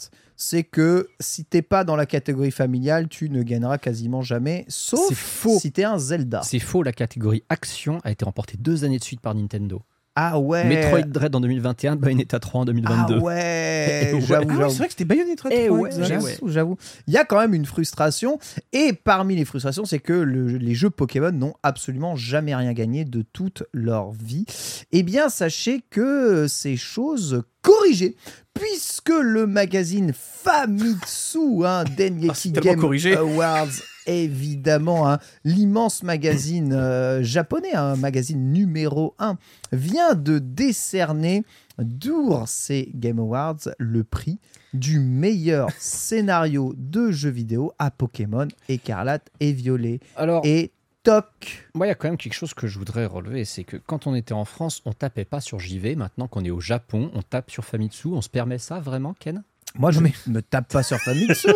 je sais que c'est un magazine Non, mais- extrêmement indépendant. euh, Toutes plaisanteries mis à part, il y a un truc chelou avec Famitsu, c'est que euh, on, on sait que parfois, effectivement, ils ont, ils ont tendance à avoir le 40 sur 40 un peu facile pour des jeux japonais euh, qui le méritent pas vraiment. Comment? Voilà, la seule fois où ils ont mis 40 sur 40 un jeu occidental, bizarrement, c'était Ghost of Tsushima. Je l'ai dit, ça montrait à quel point le jeu était quand même vraiment respectueux du Japon pour un jeu fait par des occidentaux. Mais ce qui est intéressant, c'est qu'effectivement, ils ont décidé de d'élire meilleur scénario, euh, un jeu dont le scénario euh, ne devient bien qu'après 40 heures, entre guillemets. Non, c'est pas vrai. Par contre, ils ont effectivement leur, pro- leur propre Game Awards, ce ne sont que des jeux japonais dedans, hein, littéralement. Ils ont bah oui. le reste. Ah bah oui, oui, bah, oui, ils, oui. ils vont pas non plus aller chercher bien loin. Mais est-ce qu'on peut vraiment, euh, en dehors probablement de Xenoblade 3, qui peut-être effectivement méritait un peu plus, est-ce qu'on peut vraiment leur en vouloir hein, euh, d'avoir décerné à Pokémon, qui a probablement son premier scénario digne de ce nom, un solide et vrai, mature depuis vrai. 15 ans, de gagner quelque chose? Parce que moi, je l'ai dit, hein, j'avais fait, le test de Pokémon Écarlate pour JV, et parmi les, les- les points positifs que j'ai trouvé dans ce jeu, sans aller jusqu'à dire que c'est un jeu qui est incroyablement bien écrit, que c'est un modèle de, de- de narration, tout ça, j'ai trouvé qu'on était vraiment en présence d'un Pokémon qui avait quand même une certaine force narrative, une certaine maturité. je C'est pas moi qui l'ai dit. dans, dans, dans, dans les propos, en fait, et les thématiques surtout qu'il arbore. Et peut-être que c'est ça qu'ils ont voulu récompenser, en fait. Plus que la Hmm. qualité, vraiment, plus que dire c'est le meilleur jeu, c'est le côté, ça y est, Pokémon nous raconte enfin quelque chose d'intéressant et de, de, de, de En plus tout cas, ça faisait 10 ans qu'on n'avait pas eu un scénario intéressant. Quoi. C'est ça, C'est- voilà. C'est pas, c'est pas, faux- c'est pas faux. Donc il gagne, vous l'avez compris, devant Xenoblade Chronicle 3. Bon, ça, c'est plus discutable. Il se pose évidemment, bon, on Ouais. va dire, y a, bah, même si le scénario de Pokémon Écarté Violet est super, hein, il y en a un qui tient sur deux pages et demie et l'autre sur. euh, il faut un bouquin en complet euh, pour, un pour bouquin, le une encyclopédie, mon pote, hein, tu peux le dire. hein, c'est- Mais c'est pas la taille qui compte, surtout euh, évidemment euh, dans le domaine du jeu vidéo. Euh, et euh, voilà, prix en tout cas mérité. Hein. Notez que d'autres, hein, évidemment, Elden Ring a remporté des prix, Splatoon 3 a aussi remporté euh, Parce des que Elden prix. Ring, il a encore besoin de prix. Comment? Il a encore besoin de prix, Elden Ring. Ah, Elden Ring, euh, bah oui, bah, ça reste le jeu. C'est le jeu avec le plus de récompenses de l'histoire du jeu vidéo depuis qu'on en décerne. C'est vrai, Ah ouais je pense que c'est vrai. ouais. Ouais, ouais. Ouais, ouais. Ah si, si, c'est avéré. a- Le, bah, le problème, c'est qu'il y a de plus en plus de récompenses décernées chaque année, donc chaque GOTY a tendance à dépasser le précédent quand il fait l'unanimité. C'est-à-dire que The Last of Us 2 avait dépassé God of War, euh, qui avait dépassé Breath of the Wild. Là, Elden Ring a dépassé The Last of Us 2 au niveau du nombre de d'awards de récompenses Hmm.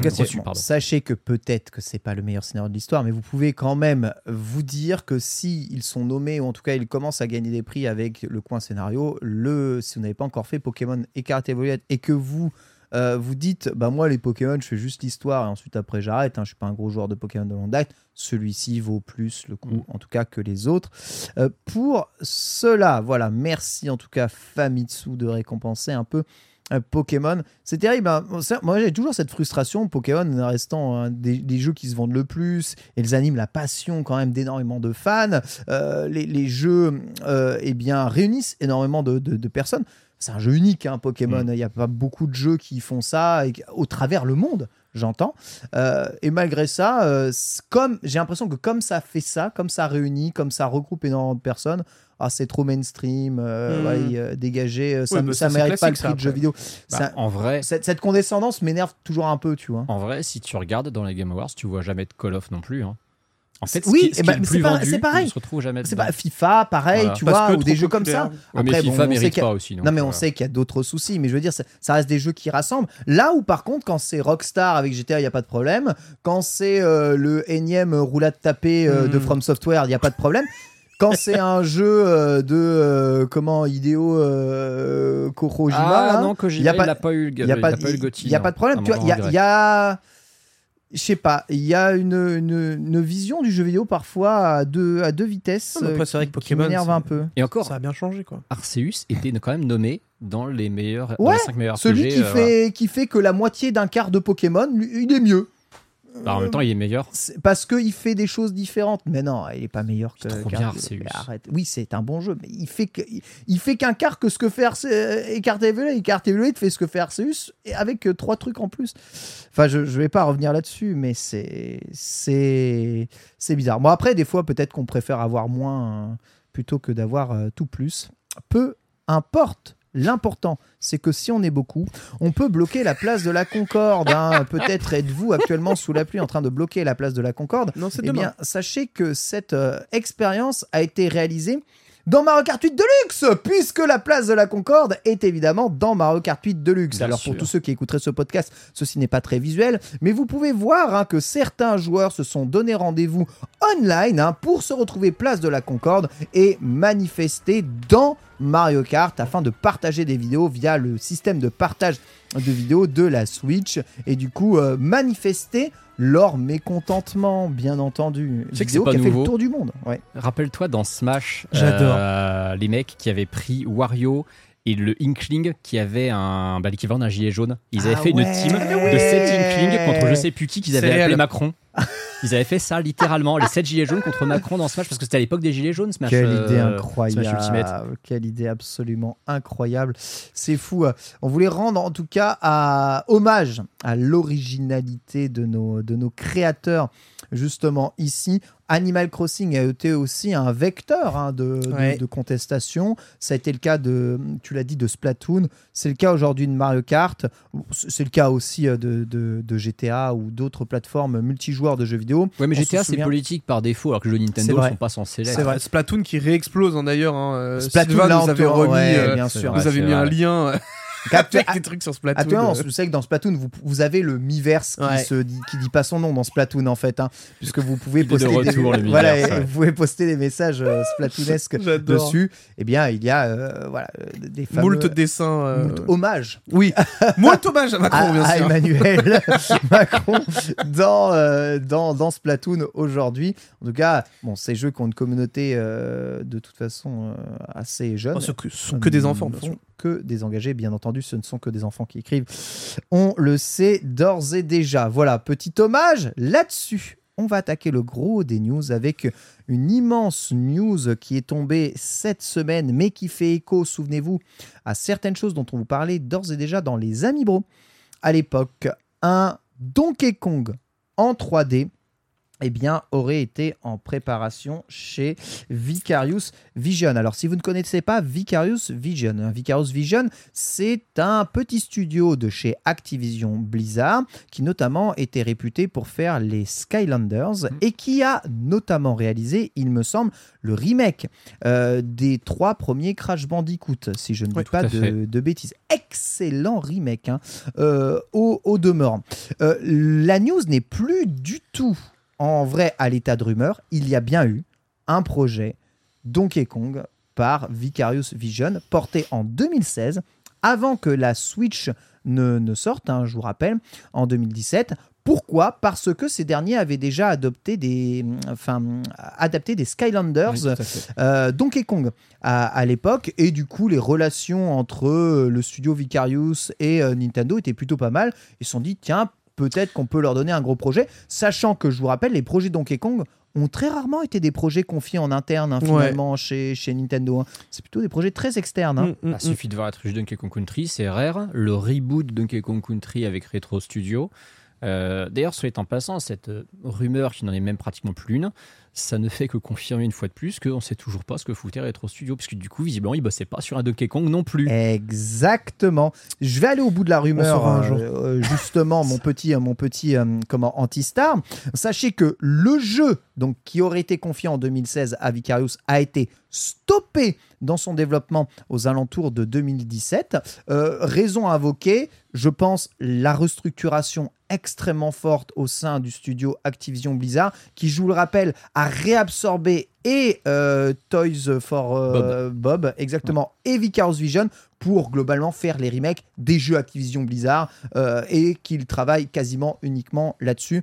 Vous savez, le but étant de rendre les comptes les plus propres possibles, de ne pas se lancer dans des projets fous pour envisager un rachat. Rachat qui est en train d'arriver euh, progressivement, même si ce dernier Mm. prend du temps et que la Cour des comptes européenne prendra encore plus de temps elle-même pour statuer sur le rachat Microsoft Activision Blizzard. Donc, n'est pas trop le, le cas. Donc, Tu es en train de dire que c'est indirectement à cause de Microsoft Oui. que ce Donkey Kong n'a pas vu le jour. chez, chez Vicarious Vision. Ça serait la vengeance de Microsoft pour ne pas avoir eu la licence Donkey Kong quand ils ont racheté Rare. Peut-être et peut-être que Miyamoto l'en veut parce que Miyamoto, vrai, histoire semble avoir été impliqué dans ce projet. Ceci pourrait expliquer vraiment pourquoi aucun jeu Donkey Kong n'a vu le jour réellement depuis pas mal de temps, puisque ces projets, un projet repousse vraiment beaucoup de choses. Mais la rumeur qui tombe juste derrière, c'est que c'est Nintendo qui a repris le projet en interne pour s'occuper du développement d'un nouveau Donkey Kong 3D. Et ceci recroise avec une autre rumeur qu'on vous parlait dans Nintendo,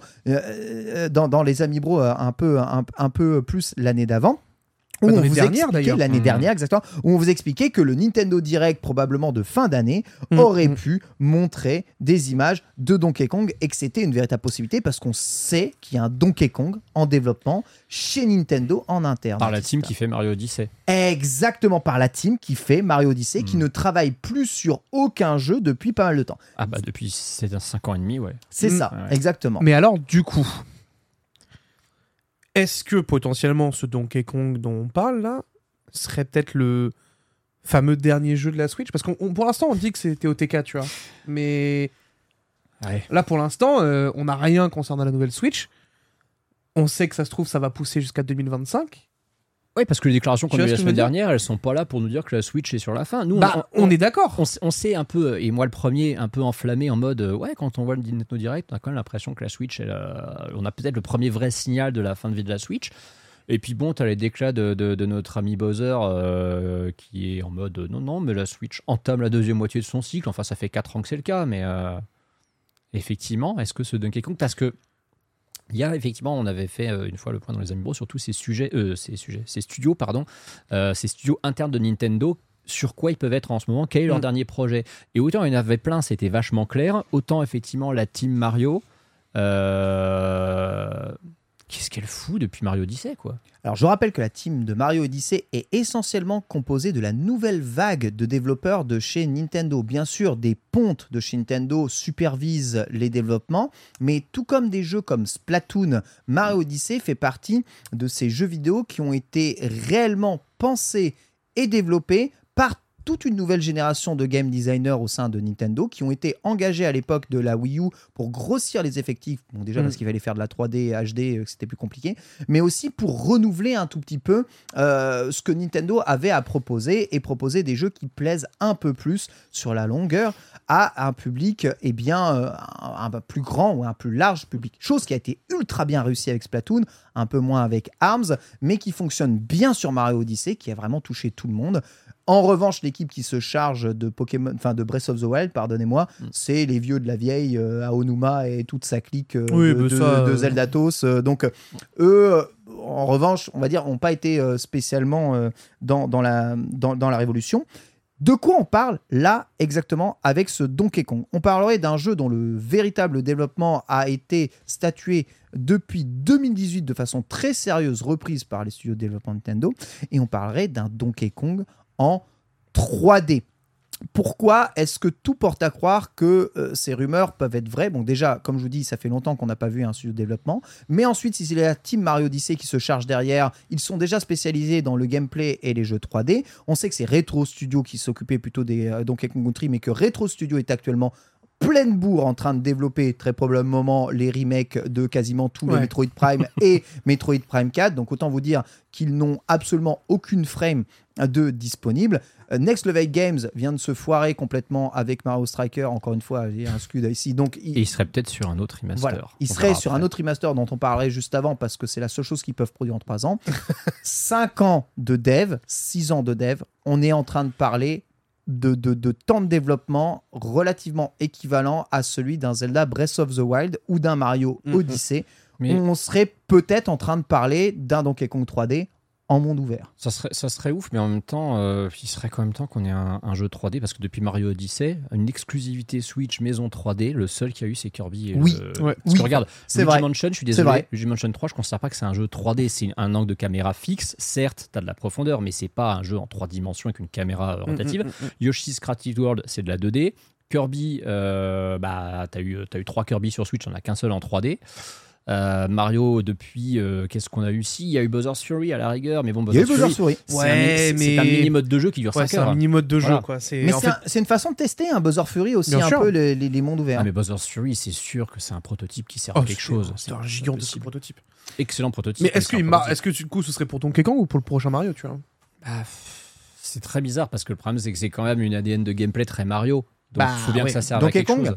En fait, Donkey Kong, je, je vais vous expliquer un- un- pourquoi est-ce que je crois plus à Donkey Kong en monde ouvert que je crois en Mario en véritable monde ouvert. Parce que c'est ce que tu veux. Déjà parce que je préfère Donkey Kong à Mario, c'est vrai, mais aussi parce qu'il y a un truc qui me dérange un peu avec les Mario dès qu'on sort de, de- du monde fermé euh, ou euh, de, de la deux dimensions ou euh, de la caméra qui est, qui est fixe, c'est ce côté plateforme à tout va dans l'univers. Lorsque j'ai fait Bowser Fury, ce, ce côté il est flagrant. Bowser Fury n'a de monde ouvert que le nom. Hmm. Tu passes juste d'île en île avec des ersatz de niveau 3D platformer euh, dessinés dans, dans les îles. C'est pas ça un monde ouvert. Hmm. Il y a un, un jeu qui a été symptomatique de ça, qui est un bon jeu, mais qui, pour moi, euh, rend le monde ouvert vraiment dégueulasse, c'est Sonic Frontier. Sonic Frontier, dans le hub euh, principal, qui est un grand, une grande map qu'ils veulent pas appeler monde ouvert, mais bon, c'est un monde ouvert, niquez-vous. C'est une jolie map, ouais. Exactement. Euh, les plateformes sont juste mis en suspension Ouais. partout, n'importe où, n'importe comment. Ça rend très moche d'ailleurs. on va Ça se rend juste euh, moche. Ça rend juste moche. Et le monde de Mario, comme ça, avec des plateformes juste partout en suspension, en lévitation, dans tous les sens, sans une maîtrise de cohérence de Mm. monde comme on peut l'avoir dans Mario Odyssey, bah, je suis désolé, ça risque de, de donner sur des panoramas juste bah, des plateformes un peu partout et, et- et pas un sentiment très immersif. Là où Donkey Kong, en reproduisant l'île de Donkey Kong avec ses différents biomes, sa jungle, ses, ses, euh, ses montagnes enneigées, euh, ses, ses usines, etc. Et ces tonneaux qui flottent partout. Et ces tonneaux qui flottent. Et on- ces bananes qui flottent mais oui, partout. on a moins un côté, la plateforme, elle vole Mm. dans les airs, à part les petits tonneaux qui se baladent, et on a un côté plus cohérent de l'univers, euh, bien plus adepte, bien plus naturel. Euh, un, un- un monde en 3D. Je sais pas ce que vous en, vous en pensez, mais euh, voilà ce que je pense là-dessus. Moi déjà, tu sais, je suis assez curieux de euh, voir comment euh, on va réagir tous et toutes euh, déjà euh, au film Mario sur ce sujet. Parce que tu le vois dans le trailer, où Mm. tu vois toutes C'est les, vrai, c'est tous vrai. les trucs en suspension et tout. Alors attention, c'est une adaptation cinématographique, donc du coup forcément c'est plus cohérent entre Mm. guillemets pour ce genre-là. Mais je trouve déjà, tu vois, que ça, ça permet déjà de donner une voix à comment toi tu vas le ressentir si à un moment ça peut arriver dans ce genre de truc là. Euh, mais euh, moi le souci que j'ai un petit peu, c'est que je l'ai vu dans le chat, c'est la mort du level design. Ouais. De mettre juste des trucs comme ça dans un Ouais. monde ouvert random. Ouais. Enfin, moi ce que j'aimais beaucoup sur ce, notamment sur Donkey Kong, c'était quand même sa gestion des plateformes, comment c'était posé, c'était intelligent, fallait réfléchir de temps en temps. Enfin, tu vois, moi c'est ça en fait qui me faisait plaisir. J'ai un peu peur que ouais, quand tu mets tout ça d'un coup comme ça, dans un, dans un monde ouvert, tu vas pas forcément voir toutes les connexions que tu peux avoir et tout. je trouve que tu perds peut-être un peu d'informations en fait. Ça cite du coup Mario Odyssey en disant que ça le fait bien. Les maps de Mario Odyssey ne sont pas du tout des mondes ouverts. Alors, Ah, c'est pas des mondes ouverts, mais c'est des mini-mondes ouverts à elles Ouais, seules. Il y en a qui oui, sont Mais elles représentent un euh, biome et elles sont ouais. pensées de façon cohérente. Mais fait- imaginez connecter toutes les maps de Mario Odyssey les unes avec les autres, je vous assure que ça rendrait pas bien. Tu sais quel est le seul jeu qui aurait pu être un monde ouvert C'est Mario Sunshine. L'île Delfino entière en monde ouvert. C'est vrai, Parce qu'en fait, tu- il te suffirait de reproduire les, les zones qui vrai. existent, de les connecter entre elles. c'est vrai. Et là, tu peux faire Mario mode ouvert parce que c'est pas. En fait, c'est le moins platformer de tous les Ouais, Mario. j'avoue, oui, Mario, mais- euh, Mario Sunshine, ça marche, ça mais marche parce que bien. Parce que t'as parce que t'as Jackplat effectivement. Parce Le que Jet- pour moi, Jet change quand même mais, beaucoup la mais, dynamique mais- du mais truc, Jet, tu c'est l'ancêtre de la tablette Chica 15 ans avant, de toute façon. Non, puis t'as pas. En fait, en vrai, vrai. À, à part dans les, dans les mondes où tu te téléportes et où tu as des épreuves de plateforme, les plateformes dans Mario, euh, comment, euh, dans Sunshine. Mario Sunshine, Oui. c'est globalement des maisons, euh, des, des Mhm. grilles, euh, des, des, comment, des grues de, de, de porc, euh, c'est des, des arches. En fait, c'est très. euh, comment. En fait, euh, toutes les plateformes sont intégrées en fait. Ouais, c'est ça. euh, c'est moins, c'est moins juste les plateformes qui se bougent partout ou les rails qui sont là juste pour glisser. Je trouve que ça marche bien dans un monde comme Odyssey, ça marcherait ça, dans, comme Sunshine, ça marcherait un peu moins bien dans, dans le tout Odyssey. Ou alors il faudrait faire que des New Donk City tout le Mhm. temps, tu vois ce que je veux bah oui, dire oui, bien sûr. Après, je dis pas que c'est pas impossible, je dis juste que c'est plus facile, à mon avis, pour Donkey Kong de le faire bien que de le faire avec Mario. Et c'est facile dans Zelda, parce que Zelda, tu, mets juste dans, tu, tu te mets juste dans la nature et puis euh, c'est parti. Bah, et puis quoi. Zelda, c'est son ADN depuis le premier surtout. Mais- Mais exactement tu vois, ça. C'est pour ça que je te dis que moi, j'ai un léger souci avec le, le- le monde ouvert, c'est que du coup, euh, Mario Odyssey, de par le fait que ça a été pensé en différents mondes, tu vas avoir un level design différent. Ouais, Mhm. c'est ça. Tu vois ce que je veux dire? Là ça. où justement, si tu fais un Donkey Kong monde ouvert gigantesque, bah quid de la cohérence en fait? Comment tu vas justement délimiter telle ou telle zone? Comment tu vas justement mettre en place telle ou telle plateforme, Mhm. des tonneaux différents, des enfin, tu vois ce que je veux dire? Moi, je pense que ça se fait hein, pour Donkey Kong. Ah, ce pas. côté jungle, ce Ouais, côté, mais ce après- côté île de Donkey Kong, franchement, je- si je reprends Donkey Kong Country, l'île du- de, de Donkey Mhm. Kong, avec cette tête de, de, de, de Donkey dedans, quand on se déplace dans l'île, on, on- on- on- on est dans la jungle à côté de, de, de la plage, puis ensuite on arrive dans la jungle un peu plus euh, prononcée, on traverse une grotte, puis on monte la montagne, on est de plus en Mhm. plus dans, dans la neige. Les, les choses se font en vrai. Je trouve super naturellement. Euh, et évidemment, comme on reste dans ce côté extrêmement, entre guillemets, naturel ou euh, construction humaine, il n'y a pas de choses qui. Il n'y a pas de choses qui Hmm. me dérangent En fait- fondamentalement. Et même dans, Mar- dans Donkey Kong 64, c'est c'est à peu près OK. Bon, le, le- le jeu est dégueulasse, mais Le problème Ça de Donkey bien. Kong, c'est que ça reste un jeu fondamentalement arcade. Ça reste un jeu où tu Ouais. collectes des bananes pour avoir des vies supplémentaires. Et euh, dans, un- dans un monde ouvert, il faut repenser, j'ai envie de dire, le système de progression parce que euh, si ton monde est vraiment ouvert et que tu veux te rendre à telle ou telle zone, tu vas pas effectivement avoir de grosses différences de, de difficulté d'une zone à l'autre, à part le nombre de vies que tu pourrais avoir. Ce qui rend les niveaux de plus en plus Mmh, difficiles dans un mmh, jeu de mmh. plateforme, c'est le fait que en fait, tes pouvoirs n'évoluent pas dans un Oui, jeu de plateforme. vrai. Et ce qui va faire le challenge, c'est que bah, tu vas avoir des ennemis de plus en plus coriaces, tu vas avoir des pièges de plus en plus nombreux, mais heureusement, comme tu auras collecté de plus en plus de vie, bah, tu auras de plus en plus de chances de réussir. Or, dans un monde ouvert, cette composante-là, elle n'existe pas. Et faut il faut que repenser- Donkey Kong ce soit dur. En plus, il faut que Donkey Kong ce soit Bah, difficile. Il faut que ce soit dur. Il faut que ce soit dur. hein. Non, Com- non. Comment faire Et bah, tu fais, eh bah, eh bah, tu, tu fais un Donkey Kong, euh, un Donkey Kong Metroidvania Souls, voilà.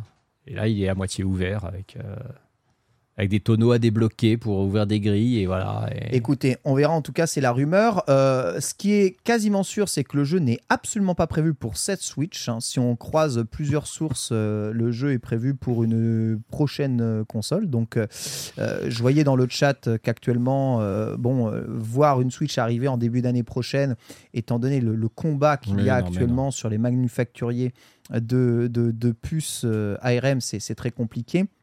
Sachez que bon, euh, le- le- le- le- les négociations pour avoir des composants euh, chez Nintendo, elles se font pas à la dernière minute. Et croyez-moi que la généra- une génération, ça se prépare pas au moment de l'annonce, Non. c'est préparé bien avant. Donc, euh, on verra euh, exactement ce qu'il y a, ce bas a mot, donné. 1 à 2 ans facile, hein, je pense, pour euh, négocier quand même. Ouais. Surtout quand on voit aujourd'hui euh, les différents euh, soucis qu'ont qu'ont Nvidia avec euh, leurs usines. Il y a un super commentaire dans le chat que j'adore. On a dit Donkey Kong fait déjà des roulades, c'est donc un Souls-like. C'est vrai. c'est- pas faux. C'est Oh pas là Donkey Kong en monde ouvert, Souls-like. Non oh mais là je vous là avais là. montré dans les amis bro, je sais pas si tu peux nous mettre ça Pierre, il y a un petit lien projet amateur que j'ai mis dans, dans, dans Ouais. le chat, alors vous le verrez pas dans le podcast mais vous pouvez aller, aller le voir si vous tapez euh, Donkey Kong euh, euh, comment sur Donkey Kong Country Ah, mais 3D prototype test, on Ça, peut voir un mec qui a juste fait un proto fait, sur euh, Unity hein, Ouais. de, de Donkey Kong, il a inventé des petits, euh, des petits systèmes de gameplay, la roulade cancel est toujours là comme dans Donkey Kong Country, on voit un monde en 3D qui n'est certes pas terminé mais avec un déplacement de Donkey Kong cohérent Ça, euh, c'était fou, ça. euh, qui fonctionne super bien. Donc en vrai, C'est des plus pro- beau que Pokémon Scarlet. ouais, des- oui, oui, c'est Bah, plus beau, ça Après c'est mieux, sur, c'est plus fluide. sur euh. PC, donc euh, forcément c'est là. Mais tu vois, euh, bon, c'est un projet amateur, hein, mais on peut recréer des choses et des univers qui euh, me semblent un peu plus cohérents avec avec ce, ce Donkey Kong. Donc euh, on verra exactement comment est-ce que ouais c'est stylé. hein. On verra comment est-ce que exactement Nintendo va s'y faire. News Donkey Kong aussi puisqu'on n'a pas terminé avec Donkey Kong puisque alors là ça tombe de nulle part euh, Antistar, c'est incroyable mais je suis ultra hypé de ouf malade. Il va y avoir l'OST des Donkey Kong Country Oui, remasterisé oui, qui va bientôt sortir en physique mais oui, chez Just for Game, Camoulox. ça c'est incroyable. Ça, mais c'est que. Techniquement, il y avait déjà, je crois, le premier volume que j'avais vu euh, chez eux et je ne comprenais même pas comment c'était possible. Mais effectivement, la trilogie Donkey Kong Country Super NES, hein, donc avec les musiques de David Wise, la trilogie rare, va avoir ses vinyles colorés. Aucun n'est orange, hein, mon cher Ken. Incroyable, même Voilà. le 3 est pas Même le orange. 3 n'est pas orange. Le, le- donc, c'est des, des jolies pochettes avec des bananes. Tu as une banane sur le 1, deux bananes sur le 2, trois bananes sur le 3, évidemment. C'est pas forcément super inspiré, mais. C'est pas inspiré, mais on s'en fout. C'est des OST Nintendo Ouais, je suis pas d'accord. Mais. qui sont légales, qui sont en Elles sont légales. C'est des beaux c'est les versions, c'est les versions remasterisées. Hein. c'est les versions remasterisées, c'est trop bien. Faites la même chose avec Super Metroid, s'il vous plaît. Alors, étant donné que je suis à fond dans le game, euh, Du dans le vinyle. game du vinyle en Ouais, ce moment, ouais. Ah. je te jure, les pochettes sont dégueu. Les pochettes sont pas ouf. Ça, je suis En d'accord. fait, en fait, c'est juste que Elles quand sont- je, pense- aujourd'hui, je, je sais pas s'ils ont trollé ou si Oui, c'est une oui. fausse mise en avant en, en vrai. Hmm, je vois ce que Pierre est en train de chercher, je suis totalement d'accord. Ça fait Mm. penser à la pochette de Velvet Underground oui, et Nico. oui, de ouf. Totalement. En vrai, en vrai, j'espère c'est que pas une dédicace. j'espère que c'est pas le produit final parce que je trouve que ça rend pas forcément hommage à ce que pourrait donner justement tu sais, tu sais des licences comme des, des licences pareilles. Tu sais pourquoi ils font ça? Je suis quasi sûr qu'en fait, ils ont le droit d'exploitation de la musique, mais ils n'ont pas le droit d'exploitation du logo Donkey Kong et des personnages. Peut-être, peut-être. Bah, alors, alors, non, non, non, non, non, non, c'est impossible. Ils auraient Bah, jamais ils fait ce ils visuel. auraient pas Ils fait auraient jamais fait ce ce visuel. tweet. Ce euh, visuel-là? Impossible. Ah, ce tweet, il est. T'inquiète, hein, les Japonais, ça reste tous les mêmes là-dessus. hein. Niveau droit, frérot. euh, Ouais, mais t'as le droit de faire des tweets avec des images de jeu. Par contre, le produit que tu ça vends. des images de jeu. le T'as les logos et tout. Ouais, mais regarde C'est les images de la jaquette. C'est peut-être possible qu'ils aient le droit de mettre en avant comme c'est. Ils ont le droit des logos. Les logos jaquettes, peut-être ils ont le droit pour le pour la mise en avant. Mais En- sur le vinyle, je Sur le suis pas vinyle, t'auras sûr. jamais Moi, le je suis truc. très curieux du coup d'avoir le prix quand même, tu vois. Parce que Ouais. un vinyle, Attends, plus d'infos là. Tu quand peux c'est cliquer. quand parce que c'est oui, euh, c'est quand c'est donné, bien hein. produit, bon, généralement, tu tournes facilement autour de Ah oui, 30-40 un album, balles. un quoi, album donc, euh, vinyle, même un album, un, un seul album vinyle. Non, je suis désolé. je suis- Non, en 25 vrai, en vrai, tu vois, là, on les voit en plus gros. Je suis désolé, les jaquettes sont pas belles. Ouais. J'avoue, si c'est ça, si c'est la jaquette. Mec, on dirait, on, dirait, on dirait euh, littéralement Alors- euh, une, enfin, un truc censuré dans un film. Bah de- ouais, par contre, bah, C'est- bah, c'est le jeu ressemble à ça. Par contre, moi, ce qui m'étonne beaucoup, là, euh, ce qui Ouais. m'étonne vraiment beaucoup, parce que bon, c'est la sélection des thèmes? Non, non, c'est pas ça. C'est de voir que c'est effectivement c'est le remix de Jamin Sam Miller. Et moi, ce qui m'impressionne, c'est que Jamin Sam Miller, j'ai écouté toutes les orchestrations SNES qu'il a mais elles faites. sont trop bien. de Mais elles sont trop bien. Elles sont incroyables. Mais ce qui est impressionnant, C'est c'est les droits. que. Mais surtout, comment ils ont, comment ils ont eu les droits? Bah Alors, oui, comment ils ont eu les droits ouais. Est-ce que vraiment ces droits n'appartiendraient pas à, à Rare plutôt qu'à Nintendo? Mais ça m'étonne beaucoup quand même parce que. Parce que pour, pour jouer des réorchestrations de Mm. thèmes, de musique qui Enfin, de appartiennent à Nintendo. C'est des réarrangements, c'est Oui, des vraiment les vrais réarrangements. thèmes. hein. Ouais, c'est des réarrangements, mais bon, les je pense que ça, réarrangements sont le regarder sur incroyables. la pochette. Ils sont juste Et incroyables. je vais les acheter juste pour vous. Notez d'ailleurs que l'OST de Donkey Kong Country 1 et 2 est Non, entre guillemets le même OST, sachez-le, hein, et que Quoi certaines, oui, tu racontes bah, certaines musiques sont les suites de l'autre David Wise, les a composées euh, simultanément. Que oui, tu- certaines musiques qu'ils n'ont pas mis dans le, Mmh. n'a pas mis dans l'un, ont servi ensuite après dans le 2. Il y a des musiques comme l'Aquatic Ambiance Mhm. qui a directement sa suite dans Donkey Kong Country 2 euh, euh, derrière. Donc ce Ouais, 40 En balles vrai- le double vinyle quand même. euh, pff. 40 balles le double vinyle, c'est cher. euh, tu me dis c'est cher. euh, Bah, en fait, c'est juste qu'il n'y a pas enfin, en fait, c'est juste que tu vois, par exemple, aujourd'hui, moi, j'ai payé des vinyles. euh, j'ai payé un pack de vinyles 100 balles, mais c'est des vinyles transparents avec des couleurs dessus, des jaquettes travaillées, des goodies à l'intérieur. Mm. Tu vois, c'est juste que c'est ça un petit peu qui me dérange sur ce truc-là. Après, Je comprends. c'est encore une fois très cool pour les fans et je le redis, faut continuer à sortir ce genre de choses-là parce que ça nous permet enfin d'avoir accès à de la musique de Nintendo Yes. de façon Ah ouais, légale. ça, ça, punaise, ça, Euh, c'est dur, hein, par contre. hein. Mais c'est juste que du coup, c'est, tu vois, en fait, c'est juste, je trouve que c'est une occasion manquée de faire un vrai produit clean, propre, qui aurait pu satisfaire les fans pour toute l'attente qu'il y a eu sur ce genre de choses-là. Tu vois. Je pense qu'il est peut-être un peu difficile de, de- de faire tout ce que l'on veut avec les Oui. licences Nintendo. Moi, c'est comme justement- toujours un peu ça. hein. Moi justement, j'ai envie de dire, je, je m'en contente super bien parce que je pense, je pense que il doit y avoir, on ne connaît pas les tenants et aboutissants de l'histoire, mais je pense vraiment que Nintendo euh, ne laisserait pas faire ça s'ils avaient full propriété sur ces OST, qui Hmm. doivent appartenir soit à David Wise, soit à Rare, que c'est pour ça que sur la pochette, tu as le titre du jeu, parce que le titre du jeu, ils ont le droit de le mentionner, les titres des pistes, ils ont le droit, mais t'as pas de logo de Donkey Kong, t'as pas le visuel du personnage, ça, c'est ça. et la banane qu'il y a n'est même pas une banane des jeux. Non, c'est pas la banane des jeux. Voilà. Et ils ont le droit d'exploiter la musique et estimons-nous Est-ce déjà que heureux tu de peux ça. descendre peut-être un peu euh, s'il y a d'autres infos ou pas du tout? Il est très intéressé, évidemment, à mon très cher Bitel par rapport Non, à non, ça. non, c'est juste pour voir justement est-ce que ça mentionne euh, Nintendo ou pas? Vous avez euh, ici. Ouais, non, ça mentionne pas. hein. C'est vraiment ce qui est très important. hein, N'oublions pas ce qu'on Ouais, nous vend. bizarre, hein. Ce qu'on nous vend, c'est le réarrangement. Ouais, c'est la d'un réorchestration. producteur indépendant. Ouais. Tout à fait. On nous vend la réorchestration. On nous vend pas l'OST d'origine. Mmh. Tout à fait. Et il doit avoir certainement les droits de réorchestrer parce que le mec, il les a peut-être négociés uniquement avec David Wise Ouais, ou avec Rare. fort Ouais. possible. En tout cas, voilà, vous avez la news juste ici, 40 euros en précommande. Les vinyles sortiront euh, bah, à la date de sortie de Zelda Breath of the Wild, enfin euh, Tears of the Kingdom. Ah, sur le 12 mai? Excusez-moi. Et ouais, visiblement, d'après ce que j'ai compris. Et euh, En tout cas, belle bah, initiative. vous avez Just. Belle initiative. Moi, je, j'espère que ces, enfin, ces CD vont sortir sur. euh, non, c'est CD, enfin, c'est musique. Vont sortir sur iTunes. Parce que moi, je serais client pour les payer euh, en, en version lossless. Bien sûr. euh, sur, sur iTunes pour écouter. Euh, Je paie euh, aucun problème euh, les albums, euh, tant j'aime ces musiques. Il s'assoit sur un paquet de pognon. Eh oui, bien entendu. Bref, euh, d'ailleurs, si vous avez des infos, hein, je ne vais pas les chercher, mais si, c'est, euh, si Pardon. ces sont d'ores et déjà disponibles et que vous le savez, que vous les avez déjà achetées, vous les Nintendo, eh bien, n'hésitez pas à euh, me faire passer le message. On va passer à la news suivante. Gros morceau aussi, puisque après la rumeur Donkey Kong 3D, c'est parti, Pierre sort le second, enfin Ça y est, Pierre, il est trop trop chaud là Incroyable Une nouvelle rumeur vient de euh, eh bien, bouleverser la sphère monde. Cette dernière serait le remaster de F0 GX, vous entendez bien F0 GX, qui serait très probablement d'ailleurs un remaster de F0 AX GX, je vous explique rapidement la différence. hein. F0 AXGX, c'est un jeu développé par Sega. À la base, l'un est sorti sur arcade, l'autre est sorti sur console. Ils partagent la même plateforme, mais des maps sont exclusifs les unes avec les autres en sortant sur un hardware arcade qui s'appelle la Tri- Triforce, en plus, je crois. hein. Un truc de fou qui réunit en gros une GameCube et, et, euh, du hardware Sega Namco Bandai. En gros, c'est euh, Nintendo, Sega et Bandai Namco Oh la- qui oh, l'arcade de Ouais, qui sortait une, une borne d'arcade, enfin une euh, un peu similaire, un peu cohérente les unes avec les autres, globalement basée sur une GameCube.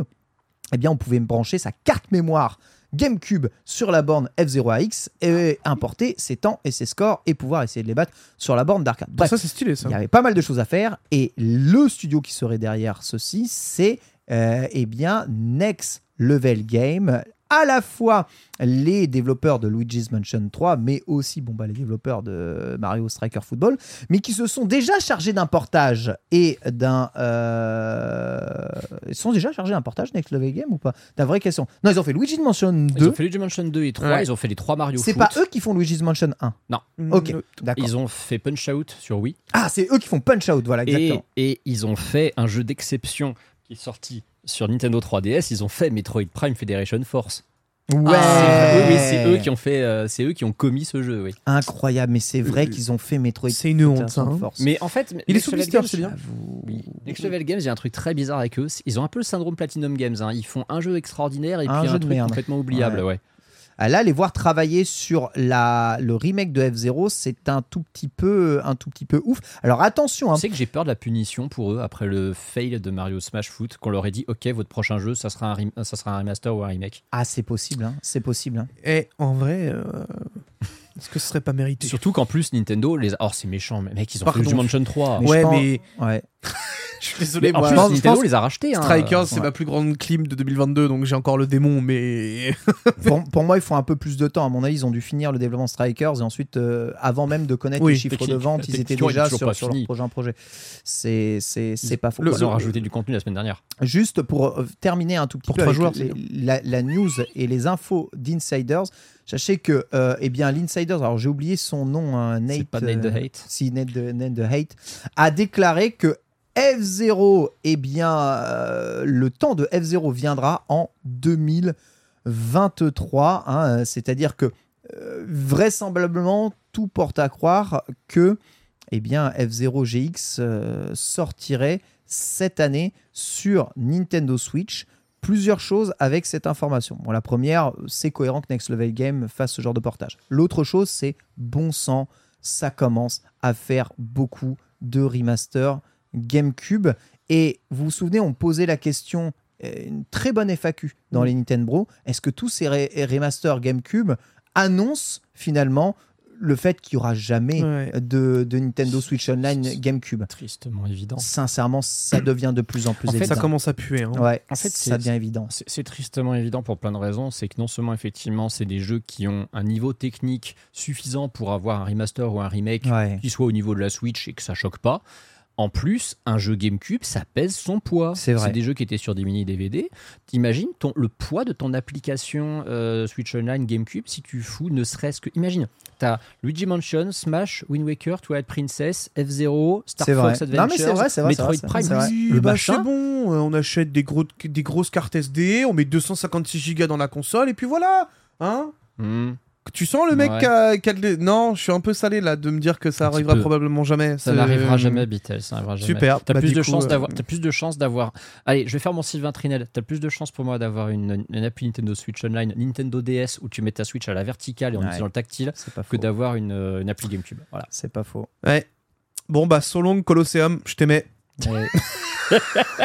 mais tu vas avoir. Mais tu vas Parmi avoir la New liste des jeux qui seront Colosseum. jamais remaster, je pense que Ah. ce sera ça. hein. Ah, frère, euh, Colosseum XD, j'y crois pas une seconde. Ah, hein. New non, Pokémon. Colosseum, comme t'as New Pokémon Non. Snap, pourquoi pas Mais en tout cas, oui, Non. bah ça, ça commence à grinder, à grinder pas mal. Alors après, je rappelle que GameCube c'est une ludothèque absolument incroyable qui risque de jamais être portée. T'as joué à mon Chibi Robo, hein, qui est là, incroyable.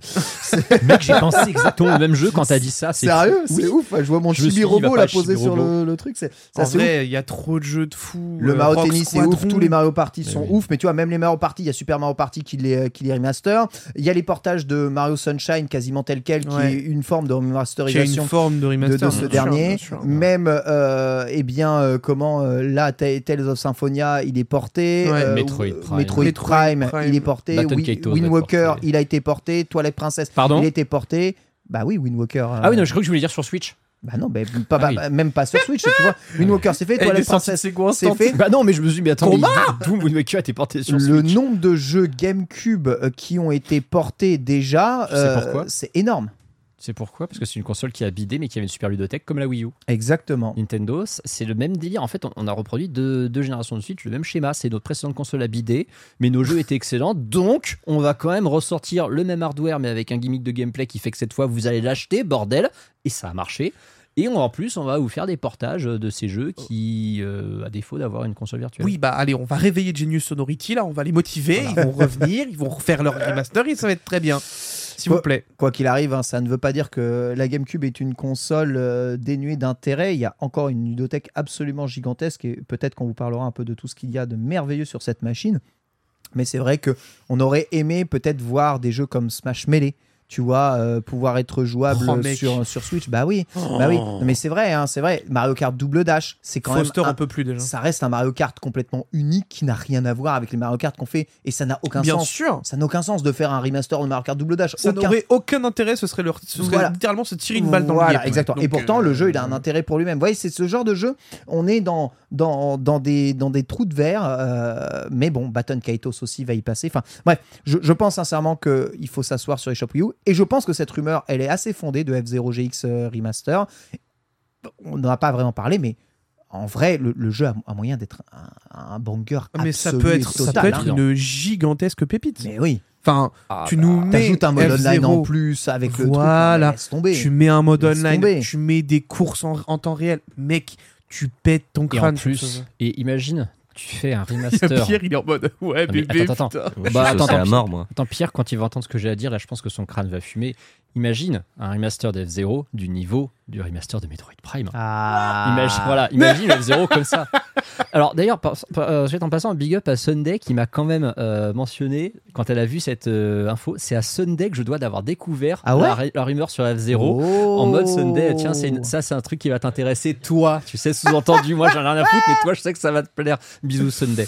Bisous évidemment. Sachez que on peut se prendre à rêver puisque le jeu, comme le précédent F0, F0X, qui avait des extensions de map Hmm. sur DD64, F0GX et s'apprêtait super bien à la création de maps déjà à l'époque, mode qu'ils n'ont jamais rajouté dans le jeu, mais mode qui pourrait voir un- le jour dans un remaster. Vous savez qu'F0GX a un énorme mode solo ultra stylé, ultra Ouais. bon. Ajouter du online dès la mode de création de map euh, sur F0GX. Et en fait, tu arrives à exactement ce que disait euh, eh bien Nintendo.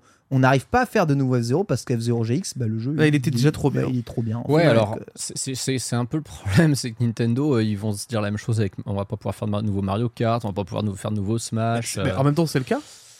C'est vrai que c'est le cas en plus. ouais. Bah, Ah bah ça, c'est. Il va falloir trouver des. Enfin, Peut-être aussi que dans un peu moins de deux mois, on va voir qu'ils sont complètement capables de faire un nouveau Zelda après Breath of the Tout à fait. On est méga en retard. Les C'est- petits oui, amis. on est giga en retard de donc on va Ouais, mais on n'a pas accélérer. besoin de réponse après cette fois, donc c'est on, bon. on va accélérer ça. Ah oui, mais on a quand même jusqu'à 21h. Donc euh, si on veut faire le cabinet des curiosités, euh, Oui, oui. sachant le gros dossier qu'on a, on va accélérer avec nouvelle news. Mais au pire, ouais. Euh, enfin, enfin, après une sortie catastrophique sur Switch, Ouais, Chrono. Cross Radical Dreamer se met à jour. Effectivement, euh, mise à jour euh, qui tombe donc du coup quasiment un an après la sortie du jeu. Le, désastre. hein, Auquel plus vraiment, personne c'est- ne joue. hein. C'est un désastre. Et pourtant, l'un des grands, grands jeux euh, de notre monde, hein, parce que Chrono Cross, c'est quand même un sacré jeu de fou furieux, euh, eh bien, ça y est, il tourne désormais à 60 images Putain, secondes sur la Switch. C'est Euh, pas une première dans les salles à la Switch, une mise à jour qui change le framerate? Bah, je crois que si. Hein. Alors, Aucun souvenir d'un jeu qui enfin, fait ça. en fait, encore une fois, passage de 30 à 60, je pense que Oui. c'est une première. ah oui, vraiment. Parce que bon, euh, Pokémon, ils ont gagné 2-3 frames en- sur l'année, c'est déjà pas mal. Attends, quand tu parles Euh, de 10, c'est pas difficile d'en gagner. non, mais là, c'est un portage euh, Là, c'est un portage de la euh, à PS1, l'ancienne. euh, C'est honteux. bon, un moment où il fallait un petit peu se réveiller quand même. euh. Euh, à l'exception du combat final qui sera bloqué en 30 images par seconde. Ça, c'est bien. J'ai beaucoup aimé, j'ai beaucoup aimé voir ce tweet avec le à l'exception du combat final parce que faut pas déconner les gars quand même. Euh, on a quand même un petit peu un hardware nul, donc du coup on bloque le combat final histoire de passer un moment un peu dégueu. Euh, bref, Chrono Cross, c'est catastrophique jusqu'au bout. Mais c'est pas grave, ça reste un très bon RPG. On a fêté l'anniversaire de Chrono Trigger hein, il y a quelques jours. hein. Sachez que tout le monde rêve évidemment de 2 DHD Chrono Trigger. On en reparlera peut-être un peu euh, plus tard. ce serait trop bien. Autre news euh, ici, Bitel. Ouais. C'est tombé aussi en quinconce. hein, merci Nintendo aussi pour le relais. Un nouveau Super Meat Boy va voir euh, le jour sur Switch cette année. Alors, c'est plus euh, eh bien un nouveau projet de la team Meat hein, que vous connaissez bien évidemment pour Super Meat Boy, euh, qui eh bien continue dans le lore de Isaac notamment, hein, puisque Dr Fetus refait Ah son ouais apparition avec Dr Fetus Meat Meat Machine. Ah. Et alors, mon très cher Ken, c'est le game de ta vie. C'est un fuck game. Pouillot, Pouillot, mon frère. Oh là Un là. c'est Puyo, un Pouillot. avec des, des, des, des Avec trucs à des éviter. trucs à découper, Mais avec du sang ma gueule partout. ou quoi C'est une dinguerie. hein. C'est Puyo Cross Meat C'est Boy. Puyo Cross Meat Boy, donc euh, C'est vraiment Mais what Ça va the être- fuck? ultra stylé. Même moi, tu vois, quand je l'ai vu, j'ai fait damn bro, ça a l'air trop bien. Euh, donc euh, voilà, ça sort, euh, ça sort en tout cas pour cette année sur Switch, sur euh, les différentes plateformes que vous avez pu voir, donc Steam, PS4, Xbox et tout le bazar. Mais mon très cher Ken, il y a peut-être moyen que ton âme de puzzle gamer euh, professionnel revienne avec ce Vas-y, jeu. je suis trop chaud en vrai. C'est c'est abusé comme ça ressemble à Puyo dans les mécaniques, c'est vrai. Donc en vrai, euh, est-ce que ce ne serait pas le nouveau Gotti de Ken Bogard Euh, Non, il y a. Putain, Ils ont copié Mais- Puyo et ils ont mis, ils ont mis des bon, éléments de Meat. Boy Ah voilà, euh, fini. hein. dessus. Ah ouais, bah d'accord, ok. Oh, bah, moi je suis complètement là. Ah non mais mec, Ah ouais, euh, y est. moi je veux te voir stream dessus des One, il n'y a, pas de- y a pas de contestation possible, Écoute. c'est c'est instant. Donc pour l'instant, pas de date précise, on sait que ce sera pour 2023. Let's go. On attend tranquillement. Autre chose, sachez que c'est dans 4 semaines que sort Disney Speedstorm sur Switch. À l'occasion, un nouveau trailer est sorti. Disney Speedstorm, c'est le Mario Kart de Disney et que et le jeu est prévu sur Switch, hein, comme qu'il arrive. Un peu façon bombe l'éponge, Disney Speedstorm a quand même une ambition hein, d'être vraiment bien. C'est pas Gameloft qui fait le jeu en Si. plus? Ah voilà, merci, c'est français, C'est français, monsieur. bien sûr. C'était très belge quand même là. hein. Oui, un petit peu. je sais pas, je ne sais pas ce que vous voulez dire. Mais euh, en vrai, euh, pas si mal que ça. hein. Eh bien écoute, j'ai Au pas eu début, l'occasion de jouer au euh, au début c'était peut-être un peu lent. Euh, là maintenant, ça a l'air d'être un peu plus solide là-dessus. Il y a différentes mécaniques plutôt rigolotes. Euh, c'est pas un mauvais jeu de course. C'est toujours mieux que le, le- le- le jeu atroce avec tous les achats in-game qu'on avait testé avec Sunday là. Comment Ah il s'appelait ouais. déjà Oh ce là ce là. jeu de course claqué. Euh, Chocobo Racing. Ouais, Chocobo Racing, c'est ça, voilà. Chocobo Racing, bien C'est sûr. c'est un truc de Square, ouais. Et bien voilà, on, on essaiera, on fera un plaisir en tout cas de vous essayer ça dans Chocobo les GP, son vrai titre. Nintendo. Mais ça peut être une session de gameplay un peu rigolote pour, euh, Ah oui. Pour les Nintendo. Tout à fait. En tout cas, c'est rock. hein. Derrière, j'entends la musique. Ah, ça bombarde, hein. ah, Pierre, il se régale. Attends, hein, là, vraiment. Après, tu peux avoir Cusco et là, j'ai une idée Oh de compo Spotify. Là, euh, c'est parti, ça part. J'ai littéralement cru que les boîtes à items c'était le logo Twitch au début. C'est vrai aussi. Voilà, Disney ressemblait de Speedstorm, c'est rock. J'espère qu'ils mettront quand même euh, les personnages de, bah, de- des mondes de Ralph. Sinon, ça n'a absolument aucun sens. Euh, C'est vrai. Tout de même, on va parler un tout petit peu pour faire écho à notre dossier d'un fou qui a trop d'argent. Et qui. euh, alors, vous savez, il y a deux façons Et de c'est voir- pas moi. Non, c'est pas toi. Bon, ça aurait pu. hein. En fait, il y a Moi, j'ai pas autant d'argent. Vous avez deux façons d'envisager la fermeture de l'eShop 3DS Wii U. La première, vous écoutez les Nintendo et vous faites votre tri sur ce qui va disparaître et que vous voulez avoir. La deuxième, vous voulez pas réfléchir. Et vous achetez juste tout. En fait, il y a, un mec, c'est à la fois un génie et un psychopathe, et je l'admire énormément pour ce qu'il a fait. Euh, il s'est dit tiens l'eShop euh, fermé sur Wii U et 3DS j'ai de la thune à plus tard qu'en foot et si j'achetais tout ce qu'il y a dessus et il l'a fait il a acheté l'intégralité des contenus qui étaient disponibles sur l'eShop Non mais 1547 jeux 3DS, y compris les jeux DSiWare, les DLC, les jeux Virtual Console, ce qui prend 1,2 Tera de données. Et on sait très bien qu'un 1,2 Tera, t'as rien qui prend cette place-là. C'est impossible. Le nombre de blocs, il nous disait, tu sais que t'avais des blocs de, Ouais. de- de sauvegarde, ça prend plus Ouais. de 2 millions de blocs de sauvegarde, enfin le truc improbable. Ça lui a pris apparemment 460 cartes eShop pour tout alimenter. Enfin bref, un- c'est-à-dire que ce mec s'appelle The Completionist, et je pense qu'il porte littéralement divinement bien son nom, parce qu'il a fait un... Tu vois, t'as des mecs qui font des full sets dans une collection physique. Lui, il a fait un full set des maths. Oh, j'en C'est- peux plus. On est, on est quand même rendu à une étape de nos vies. Je trouve ça assez extraordinaire. Ah, je Franchement, trouve ça ouais. assez Franchement, extraordinaire ouais. aussi. hein. Faire ce genre de choses-là. Et, et le pire, Waouh. c'est que ce mec, il a une chaîne YouTube et il collectionne du physique aussi. hein. C'est-à-dire qu'il collectionne du physique. Bah, mais t'as c'est juste à tiens, regarder pour une derrière, fois, Ah ouais, voilà. derrière, c'est pas mal. hein. Ouais, sa collection T'inquiète. physique, elle est déjà très belle. Et moi, j'ai je te dis, j'ai- j'ai j'ai du respect pour lui parce que, mine de rien, en termes de préservation, ce qu'il a fait, bah, c'est un geste fort quand même. Tu vois, il s'est dit, tiens, il n'y a pas un truc que je vais laisser oublier. Au moins, on est sûr Ouais. qu'il y a une copie archivée de l'intégralité des, des, des, des- comment s'appelle, des applications, même les plus obscures, parce qu'il y en a certaines. On va en parler tout à l'heure qui sont vraiment chelous. Ah, J'espère en tout Mais cas qu'il conservera parfaitement ses disques durs et ses cartes sur lesquelles il conserve les jeux. Sinon, Imagine c'est quand perdu, hein. sa Wii U sera briquée, qu'il pourra plus Aïe, aïe, aïe, aïe, aïe, aïe, aïe, aïe, aïe. Mais non, ne vous inquiétez pas, il y a désormais des solutions, mais on en parle juste après. Mais non. Pitel, euh, ça t'inspire quoi? Euh, un immense respect aussi parce que je trouve que c'est euh, absolument oufissime de se dire qu'à un moment ce type a autant d'oseille dans sa vie qui se dit je peux lâcher 20k pour racheter tout le Nintendo eShop déjà. Donc Je déjà, pas ça énorme, déjà, d'ailleurs, je- 20K. Je m'attendais à pire. ouais, frère, il faut redescendre sur terre. Je m'attendais vraiment à pire. Je m'attendais à Ah pire. je sais non que je sais qu'on soit bourgeoise, mais il y a des Attends, gens qui attends, sont dans la rue attends, pour attends. deux ans de retraite. J'ai D'accord, jamais, dit, ok j'ai jamais dit que 20K c'était rien. Ce que je veux dire, c'est que je m'attendais à ce que ça coûte plus que ça de tout acheter sur l'eShop. Je me suis dit, ça se trouve, c'est un coût à 150 000. Tu vois. Ah, je vois, dans ce sens. Ah non, non, mais non, 20K, 20K, faut les sortir. Je les ai pas, moi. merci. hein. Non, mais- Mais- Sauf pour euh, acheter des jeux Zelda nuls. Mais ainsi va la vie. Euh, Ça joue. Ce que je veux dire, c'est que voilà, Donc on rien n'est en promo en plus. évidemment. Non, mais en vrai, on a, euh, on a quand même, donc du coup, je trouve euh, ouf de voir des gens capables de, bah, de s'investir autant dans ce genre de sujet-là, parce que effectivement, sortir tout l'eShop 3DS Ça, et Wii U, C'est malade. c'est quand même euh, une paire de coronesses assez gigantesque. Alors évidemment, euh, je, alors je sais pas s'il a tout mis sur la même 3DS, même euh, Wii U. On sait pas ce genre de choses là, Non, parce, Parce que je suis- place, de toute façon. parce que je suis quand même très curieux de savoir combien, du coup, d'unités il a pour pouvoir tout stocker. Je suis d'accord. Parce que ça doit être un bordel, plus, mon pote. Vous devez tout stocker sur carte SD. Bref, c'est très très compliqué. Respect à lui. Et on va terminer justement avec le dernier sujet de ces news. Les Wii U briqués, on voulait parler. Sachez que la Wii U, la mienne, fonctionne bien. C'est merveilleux pour le moment. Elle Mais que visiblement, il existerait un moyen de sauver nos Wii U Bitel.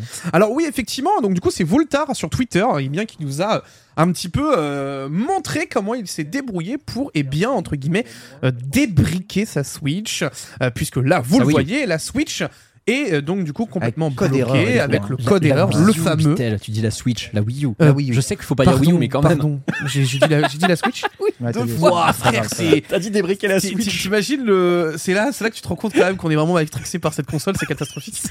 Euh, donc oui, non, pardon, la Wii U. Donc du coup, effectivement, la Wii U euh, se retrouve donc du coup le prononce pas trop quand même, hein, le prononce pas trop, s'il te plaît. Wii fais attention, hein, fais attention. Wii U. U, Wii U, c'est dangereux. Wii U.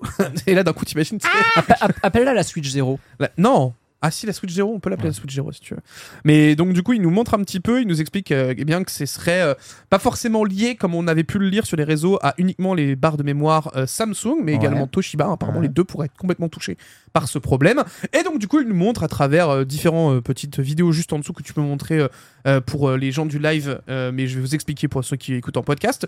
En gros, à travers différents logiciels qu'il a je- de, de son côté, eh bien, il va euh, pouvoir rentrer directement dans les barres mémoire de la Wii U et de tout simplement les clean, euh, de faire en sorte que ce soit euh, quelque chose qui retourne à son process d'usine. D'accord, ok. Et en faisant justement tous ces trucs-là, évidemment, tu sauvegardes toutes les données importantes de mémoire de tes jeux ou de ce genre de choses-là.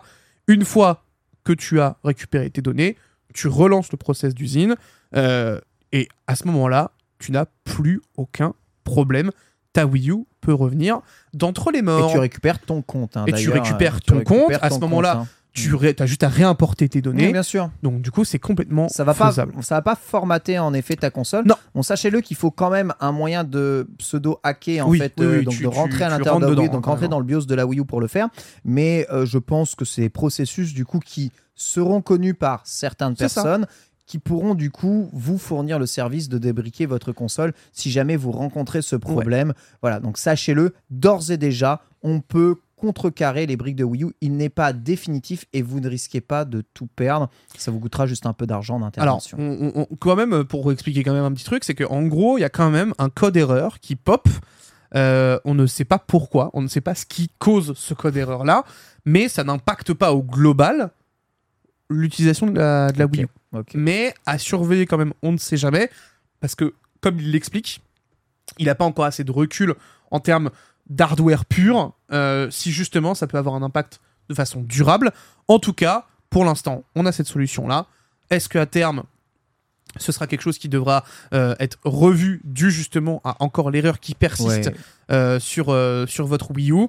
Il y a une ouverture. Ce il sura y a une cas, ouverture. voilà. il y a En tout cas, il y a une ouverture, il y a des choses pour faire. En ce euh, moment, Luigi Blood nous dit que ça marche peut-être pas pour encore tous les modèles de Wii U briqués. Sachez-le, au bout d'un moment, voilà, à partir du moment où le problème est identifié, je pense qu'on va pouvoir récupérer tout ça. Pour tous ceux qui euh, viendraient, qui poseraient le problème, c'est quoi le problème avec le Wii U? Sachez que les Wii U, si elles ne sont pas utilisées depuis très longtemps, certains modèles se briquent lorsque Mhm. vous la lancez. Vous avez un code erreur qui vous dit bah non, la Wii U ne fonctionne pas. Problème qui est lié à vos barres de mémoire. Euh, de, de, de votre Wii U, voilà, qui visiblement subirait mal la non-utilisation pendant un moment. Elle se venge en fait, tout Petite, simplement. euh, petite erreur. Donc elle se venge. Voilà, elle se venge. Vous ne m'avez pas utilisé, je me venge, tout simplement. C'est ça. Euh, sachez, cela dit, que la nôtre fonctionne très très bien et on va avoir l'occasion de le voir tout de suite puisqu'on va rentrer dans notre partie dossier du jour. On va parler de la fin de l'eShop 3DS et Wii U. C'est parti.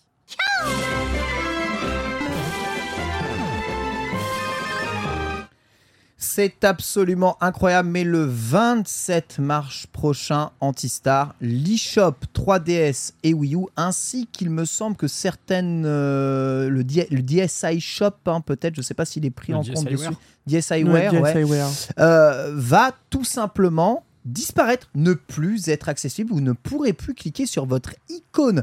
eShop pour aller acheter ou télécharger des jeux depuis un store, chose qui va du coup impliquer la disparition d'énormément de jeux de la plateforme. Et on va vous en parler un peu aujourd'hui Antistar, puisque tu as réalisé un dossier complet pour le site JV sur ce qui risque de disparaître le 27 mars. Exactement, donc le 27 mars, c'est vraiment la date entre guillemets de mort définitive actée par Nintendo de la Wii U et de la 3DS, puisque ces consoles jusqu'à donc euh, c'est lundi prochain, hein, c'est- et quand vous écouterez, euh, quand vous regarderez la rediff sur YouTube, vous serez peut-être dans les dernières heures de vie du coup de, de ces e-shops.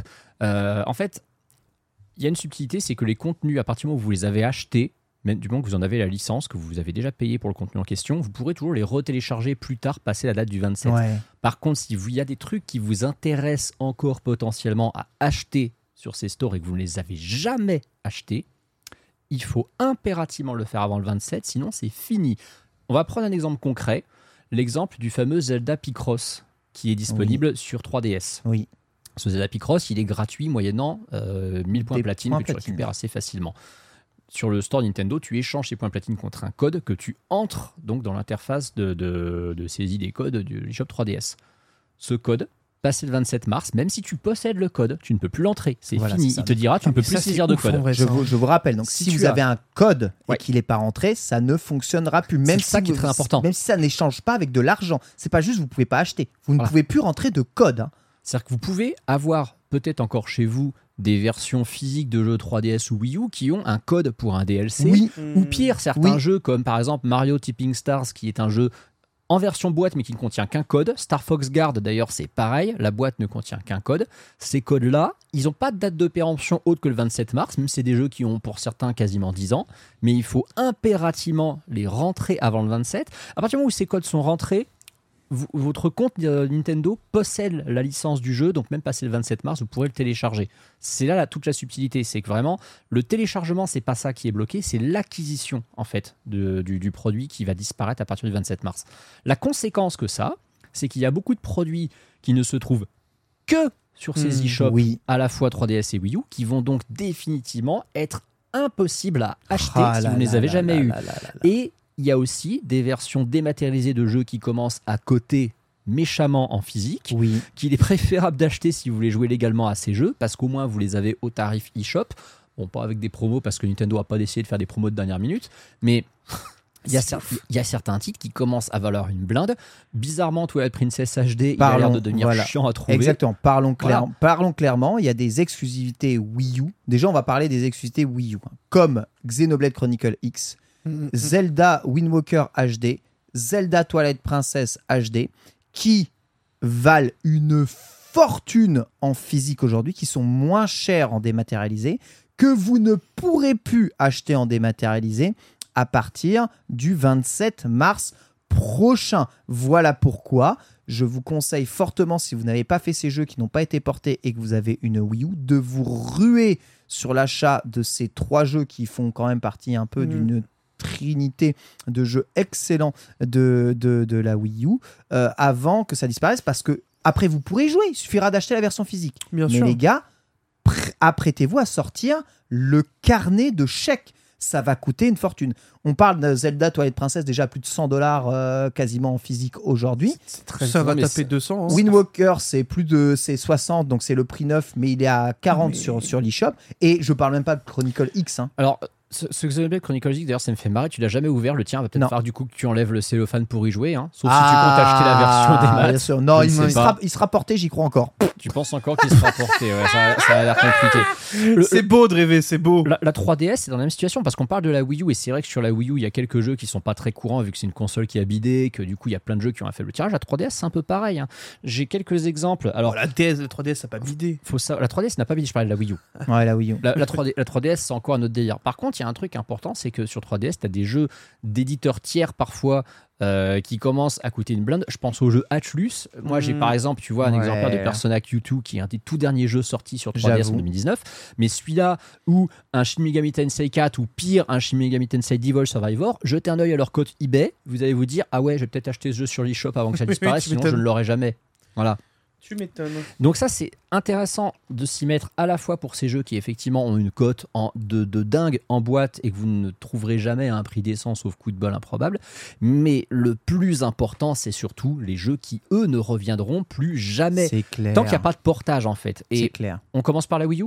On commence par la Wii U. sur, sur la Wii U, il y a des exclusivités. On va pas forcément toutes vous les citer, mais on va citer quand même les plus notables. Il y a notamment, est-ce que vous vous souvenez de Dr. Luigi? Je suis Bien pas sûr, je me souviens de Dr. Luigi. Dr. Luigi, c'était pour le Year of Luigi, Oui. c'était sorti en 2013. C'est littéralement un Dr. Mario, mais tu joues Luigi. Hein. Oui.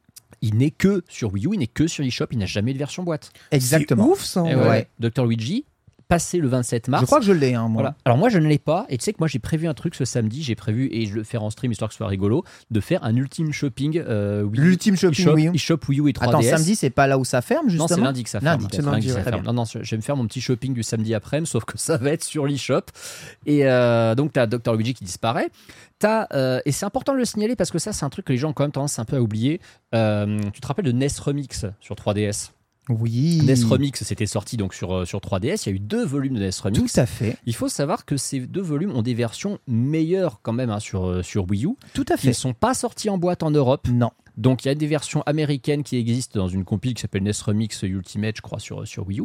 Mais en Europe, on les a jamais eues. Il faut récupérer ces versions du coup sur l'eShop européen avant que ça Excellent jeu à bon. défi. hein, Excellent jeu à En défi. plus, c'est très très cool. Voilà. Euh, tu as le très très apprécié, cet immense jeu euh, dont- d'une licence dont on a fêté les 30 Quel ans récemment, T'as t'as ça qui, aussi. qui est. Star Fox Guard. Star Fox Guard. Star Fox Guard, faut j'avoue. savoir que ce jeu est sorti certes en version disque dans le collector de Star Fox Zero, mais c'est pas un collector que tout le monde a. hein. Mm. La version boîte du jeu, celle qui a été la plus diffusée, ne contient que un code de C'est téléchargement. C'est Voilà. ça. T'es obligé de DL le jeu avec le code dans la boîte. Objet de DLG avec un code qui se trouve dans la boîte et qui du coup ne sera plus utilisable à partir du 27 mars. Dans un genre similaire, tu as aussi Mario vs Donkey Kong Tipping Stars. Bon, le gros problème, c'est que ce jeu, il est en train de prendre une. Enfin, il a pris une cote démente sur Wii U et je pense que sa cote est un peu euh, indexée sur le fait que le code dedans n'est pas gratté. Bon, c'est un peu. C'est euh, vrai. C'est un peu le chat Schrödinger. hein. Ouais. Euh, T'as Mini Mario and Friends Amiibo Challenge, qui est également exclusif Wii U. Tout à fait. Alors, alors attends, attends, je t'entends rigoler. Je t'entends rigoler. Beatle. Tu vas Non. encore plus rigoler sur certains titres que je citerai à la fin. Ah. Je vais quand même revenir sur Pokémon Rumble U. Pokémon Rumble U. Oui, tout à fait. On a joué beaucoup à Rumble U. Il y a des shiny dedans. Voilà. Euh, tu as des jeux un peu plus oubliables. Bon, tu as Wii Sports Club, qui est littéralement un Sports. Wii Sports Wii U. Tout à fait. Il y a Pool Blocks. as- Tu as Pool Blocks, exactement. Tu as Art, Aca- Art Academy Sketchpad. Tout à fait. Et tu as, et alors ça, ça m'a Grand jeu, ça. fait exploser de rire quand je les ai vus. Tu as la catégorie des Wii U Panorama View. Et oui. qui sont des espèces de visites guidées presque. Alors, c'est pas de la réalité virtuelle ou de la réalité augmentée parce que concrètement, en fait, t'as des angles de caméra qui ont été enregistrés. C'est un peu comme quand t'es dans. Google, euh, dans, dans Google Non, Street. mais je les vois à pouce-pouce à Et alors Tokyo. Non, mais Tu as. Kyoto. Non, non, mais attends, je te cite les quatre. Tu as donc quatre gammes de Wii U Panorama View. Tu as Vol avec les oies sauvages, Oh. Carnaval. Tu as Visite en bus Saint-Pierre. Et tu as Wii U Panorama View Pouce Pouce à Kyoto. Donc, Pousse, et lui. à Kyoto. Et lui, il vaut 1,99€. Et mec, je te promets que ce week-end, je l'achète Ah, et il que faut je le teste en stream. Il faut je l'avoir. suis trop curieux pour deux balles. Je, je suis désolé pour deux balles. Tu la connais YouTube? virtuelle. Ouais. Oui, c'est une, c'est une application sur, Non, mais, Wii U. non, mais, non, mais je te, C'est je une te- application sur, ouais, Sur c'est une Wii U. application sur la Ouais, Wii je U. te pose ouais, la ouais. question. parce J'ai que, enfin, Netflix aussi. En vrai, je t'en supplie, genre, claque pas de pognon là-dedans. Mec, j'ai un jour acheté la calculatrice Switch sur l'eShop à 8 balles. Bon, J'en peux parenthèse parce qu'un mec m'a fait deux subs pour que je le fasse. Donc du coup, je l'ai J'en fait. peux plus. Mais quand de même. ce Mais je vais vraiment acheter ce truc. Et les DLC Les DLC, les jeux Wii U Parce qu'il y a des jeux Wii U qui ont des DLC. Fast Racing Neo, tu sais, le C'est F0 euh, très la important de le préciser ça. Il avait des DLC, il fallait télécharger. Resident Evil Revelations, Sonic Boom Rise of Lyric, plus personne n'a envie de jouer à ce jeu, mais il n'empêche qu'il a de DLC. Les DLC de Super Smash Bros. for Wii U. C'est vrai ça, il faut Bien. récupérer Bayonetta et tout Bien le bazar. sûr. Project Zero, la Mm. prêtresse des eaux noires, si déjà vous avez la chance d'avoir un jeu qui n'est pas courant. Et si vraiment vous êtes une personne bizarre Mais qui c'est joue à. Breath of the Wild ou à Mario Kart 8 sur Wii U, bah les Eh. DLC vont aussi Alors, disparaître. oh hein. là là Désolé, là mais euh, la version euh, Wii U de Mario Wii U 8. de non non de, de- de Zelda. Ouais, ouais. Bah, Mais bien mec, sûr. elle Mais est bien sûr. solide de fou. Ouais, hein. de Non ouf. mais faut pas oublier que Mario Kart 8 et Breath of the Wild, qui sont probablement les deux jeux les plus iconiques de la Switch, sont Mm. aussi des jeux Wii U et qu'ils ont leur DLC sur Wii U. Alors les DLC euh, de Mario Kart 8 Deluxe, ça c'est encore un autre délire, on les aura jamais sur Wii U. Mais par contre, Breath of the Wild version complète, il vous reste plus longtemps avant d'utiliser un Season Pass sur Wii U. Je, Mais- vous, ra- je vous rappelle hein, que la VOD de ce Nintendo sortira pour tous dimanche. Et si Donc vous voulez écouter, avant la si fin, vous Donc ouais. il va falloir dimanche, euh, il va falloir écouter ça très attentivement et ensuite rusher sur vos Wii U et sur votre Tu sais 3DS à quoi je pense pour pouvoir télécharger tout ça. Je pense Ouais. au bilan financier Nintendo qui va se dire c'est bizarre toutes ces thunes qu'on a amassées le 26 mars, qu'est-ce qui s'est passé? Ça veut rien dire. Bitel, tu voulais dire quelque euh, chose? oui, vraie question quand même. Comment on met de l'argent sur sa Wii U aujourd'hui Ça, je peux répondre à ta question. Aujourd'hui, le Nintendo Network est lié à ton compte Nintendo Online. Pour ça, il faut aller sur le site de nintendo.com pour lier tes deux comptes l'un avec l'autre. À partir de là, en ajoutant de l'argent sur ton compte Nintendo Online, tu auras de l'argent sur l'ensemble du Nintendo Network pour la 3DS, la Wii U et le DSi euh, Wear si jamais tu l'as. Bon, aussi l'eShop oui, mais on sait que celui-ci a disparu depuis Oui. maintenant assez longtemps. Donc il est totalement possible de faire. Je l'ai fait récemment, Mm. notamment pour récupérer des jeux 3DS qu'il me fallait absolument avant le 27 mars pour compléter la série de Pokémon dans, dans Pokémon.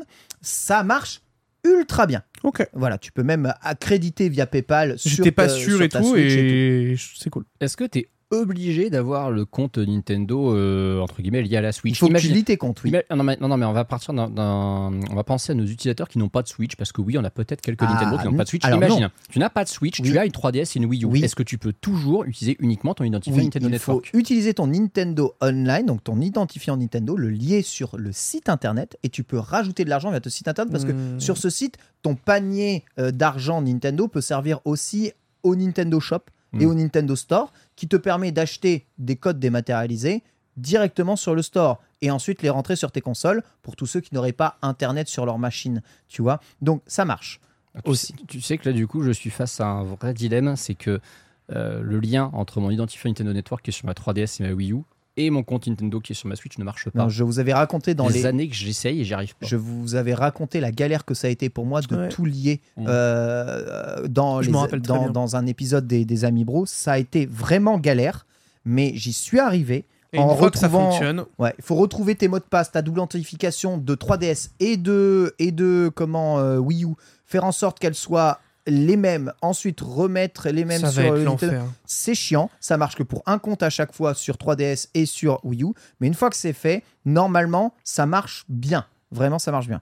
Mais voilà, faites-le, c'est un, c'est un peu chiant, on va pas vous faire un tuto justement ici, parce que... Non mais c'était juste quand même pour mettre dans le podcast mais tu as raison. comment tu vois on récupère ce truc là parce que c'est important de le faire. euh, Notez que les codes prépayés ne vont quasiment plus fonctionner. Bien sûr. et qu'il y a euh, quelque chose de vraiment, je trouve, dégueulasse que plusieurs Nintendo nous ont rapporté, c'est qu'aujourd'hui, donc l'eShop va fermer partout dans le monde, hein, Bien sûr. et nous Ouais. sommes les seuls en Europe à ne pas profiter de promotions C'est vrai.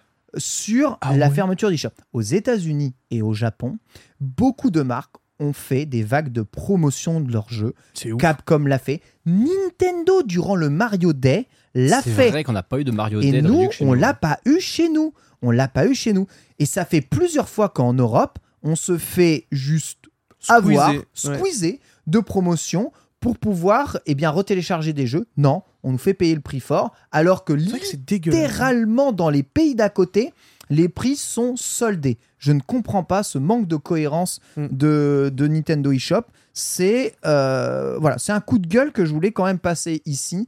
euh, et un coup de gueule que beaucoup m'ont remonté et j'ai pu le constater moi-même.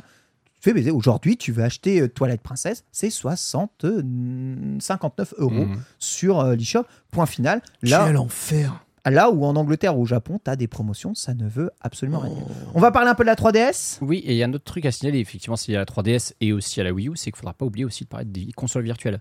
Parce qu'il y a des consoles virtuelles qui euh, n'existent pas sur Switch Et euh, la DS. La DS et la, la DS.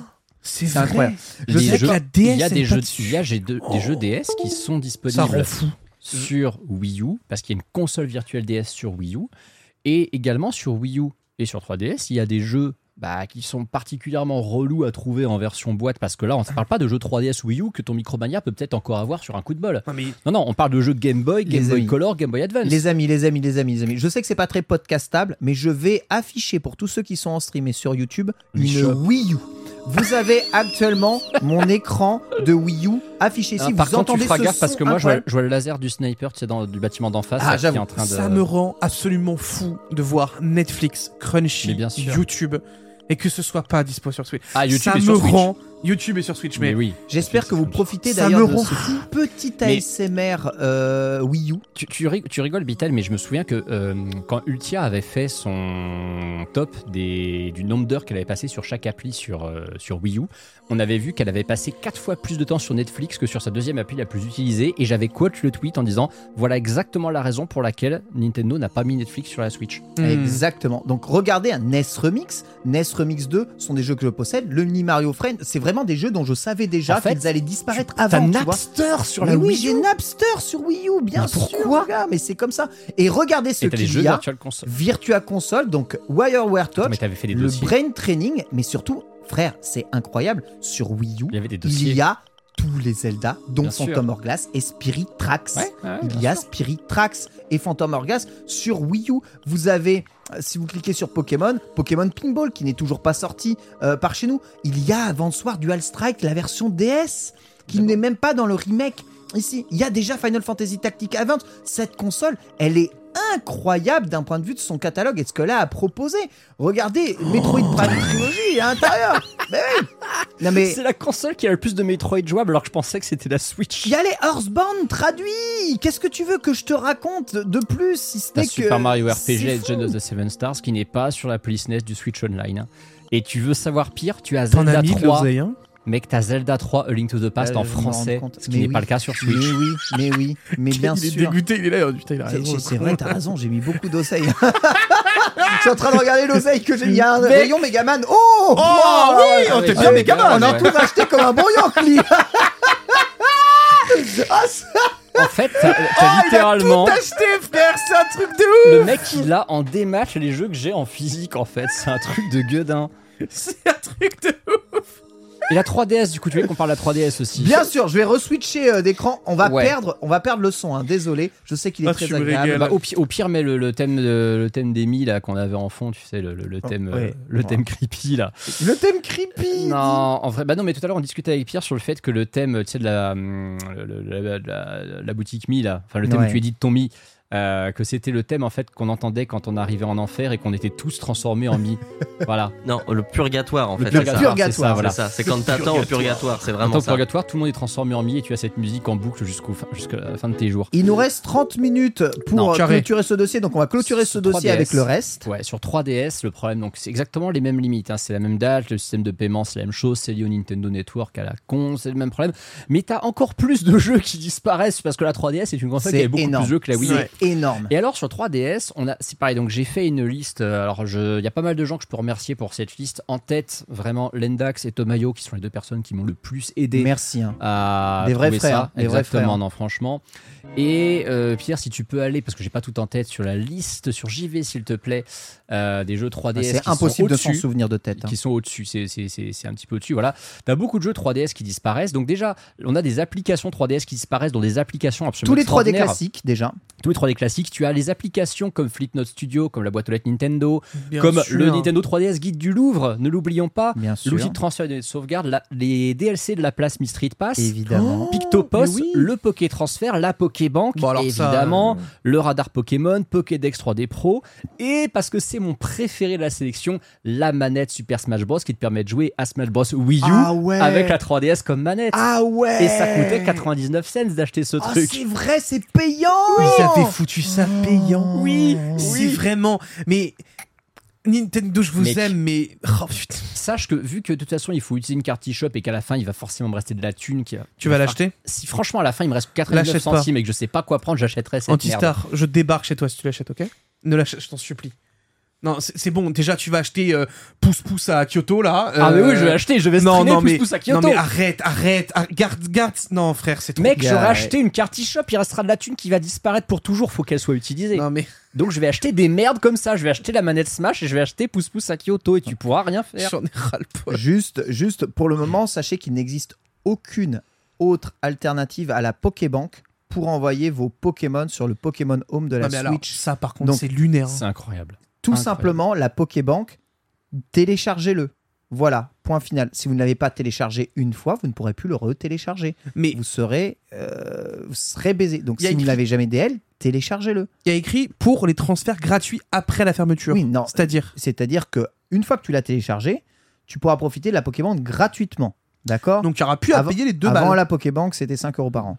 Là, ça, sera, ça deviendra gratuit. Mais il faut quand même que tu l'aies téléchargé et que tu aies payé au moins une fois. D'accord Sinon, Attends, attends, c'est mort. Non, mais- pas- non, non, mais t'es pas prêt pour un autre niveau de baise, mon cher Bitel, parce que j'ai un truc à te raconter après. Là, tu vas te jeter par la fenêtre, hein, je te préviens.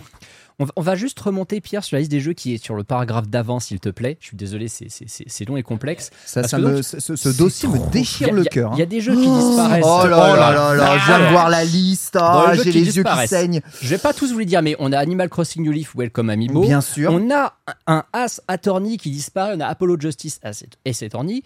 On a les- la série des Box Boys. Il y a, trois jeux. Box Boy Il y a les qui trois jeux Box. Boy. De HAL Laboratory, les créateurs de Kirby, des excellents jeux. C'est ça, t'as des jeux de level 5 aussi, je sais plus comment ils s'appellent, il y en a deux euh, qui vont disparaître également. T'as euh, Dr Mario Miracle Cure, c'est-à-dire que t'avais Dr Luigi qui disparaît sur euh, Wii U, mais t'as Dr Mario sur euh, 3DS. T'as Full Blocks et Full Blocks. Tu as Kirby's Fighter Deluxe et Kirby's Blow- Blowout Blast. Mais bordel. Tu as Mario Donkey Kong Minis on the Move et Tipping Stars là aussi. Tu as Mario Super Picross. Tu as Metroid Prime Blast Ball bien qui, est, sûr. qui est normalement inclus, je crois, quand Dans tu achètes Metroid euh, Metroid Fédération Force. Force, tout à mais fait. Les gens sains d'esprit comme moi, jamais acheté enfin, ça c'est vrai que je donne pas l'impression d'être sain d'esprit, mais s'ils ont Metroid Prime Federation Oh, Force bah comme non, moi, ils l'ont gardé neuf. pouce-pouce, euh. Voilà. Ah, le pouce-pouce, c'est ton trauma, hein, vraiment, je le Non, sens. mais mec, tu, tu- tu vas acheter un Google Street View, j'ai envie, de te- j'ai envie de me battre avec toi là. Ouais, non, c'est dur. Ensuite, tu as, en descendant un petit peu, donc ouais, t'as Mythopia Audition, je sais plus ce que c'est, et j'ai pas envie de savoir vu que ça commence par Mythopia. Oh, Minecraft T'as la 3DS version, édition. la version 3DS de Oh, Minecraft. je et l'ai la- acheté. Exactement. Donc, le, toi- le Twilight Princess Picross, ça, le Pokémon. Picross. Le Pocket Football Club, qui était fait par un seul mec, hein, ne l'oublions pas, c'était un truc un peu particulier. Le Pokémon Picross, Pokémon Rumble World, Oh Pokémon là. Shuffle, Oh là là. Pool Blocks, Phoenix Wright Trilogy, Phoenix Wright Spirit of Justice et Dual Destinies. Des jeux un petit peu plus oubliables comme Siesta Fiesta ou Splash or Crash que tu avais un petit peu oublié. Tu as un Star Wars Pinball, tu as Steel Diver Subwars, Star Wars Pinball. Ouais, Oui. Star Wars Pinball, ouais. tu as Team Kirby Clash Deluxe, tu as Binding of Isaac Rebirth qui n'existe pas en boîte sur 3DS. Donc oui, Binding of Isaac 3DS va disparaître. C'est pas gênant. Et alors, là, est-ce que vous êtes prêt à arriver à la pire douille de toutes Vas-y, vas-y. Parce que tu parles de la Pokébank et, Balance et commençait à se sentir pas bien. Ouais. Là, mon bro, je vais te tenir par la main parce que j'ai pas envie que tu sautes par la fenêtre. Vraiment. Il y a des DLC de jeux 3DS dans le tas qui vont disparaître, Oh évidemment. Mais, mais, les DLC de jeux 3DS, et ça, ça m'a fait halluciner quand j'ai entendu ça.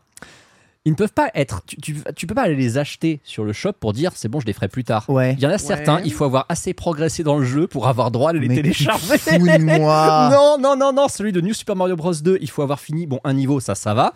Mais par contre, par contre, il y en a un sur un. alors, Est-ce que c'est un Phoenix Wright ou je sais plus quoi Il faut avoir fini le jeu pour télécharger le DLC. Mais arrête. Ce n'est pas une blague. Ce n'est pas une plaisanterie. Il faut. Tu ne peux pas te dire. Je vais télécharger le DLC, comme ça je posséderai la licence du DLC et je verrai après. Non, il faut avoir fini le jeu pour accéder à l'interface d'acquisition du DLC. Oh là. C'est probablement, dans l'intégralité de ce chapitre, la pire baise de tout ce qu'on vous a raconté depuis le début. Je n'ai pas de mots, je ne vois pas. Enfin, parce que, au camp sur New Super Mario Bros. 2, t'as besoin de finir un niveau? Et c'est très simple. Déjà, c'est un jeu de merde, et puis en plus, un seul niveau.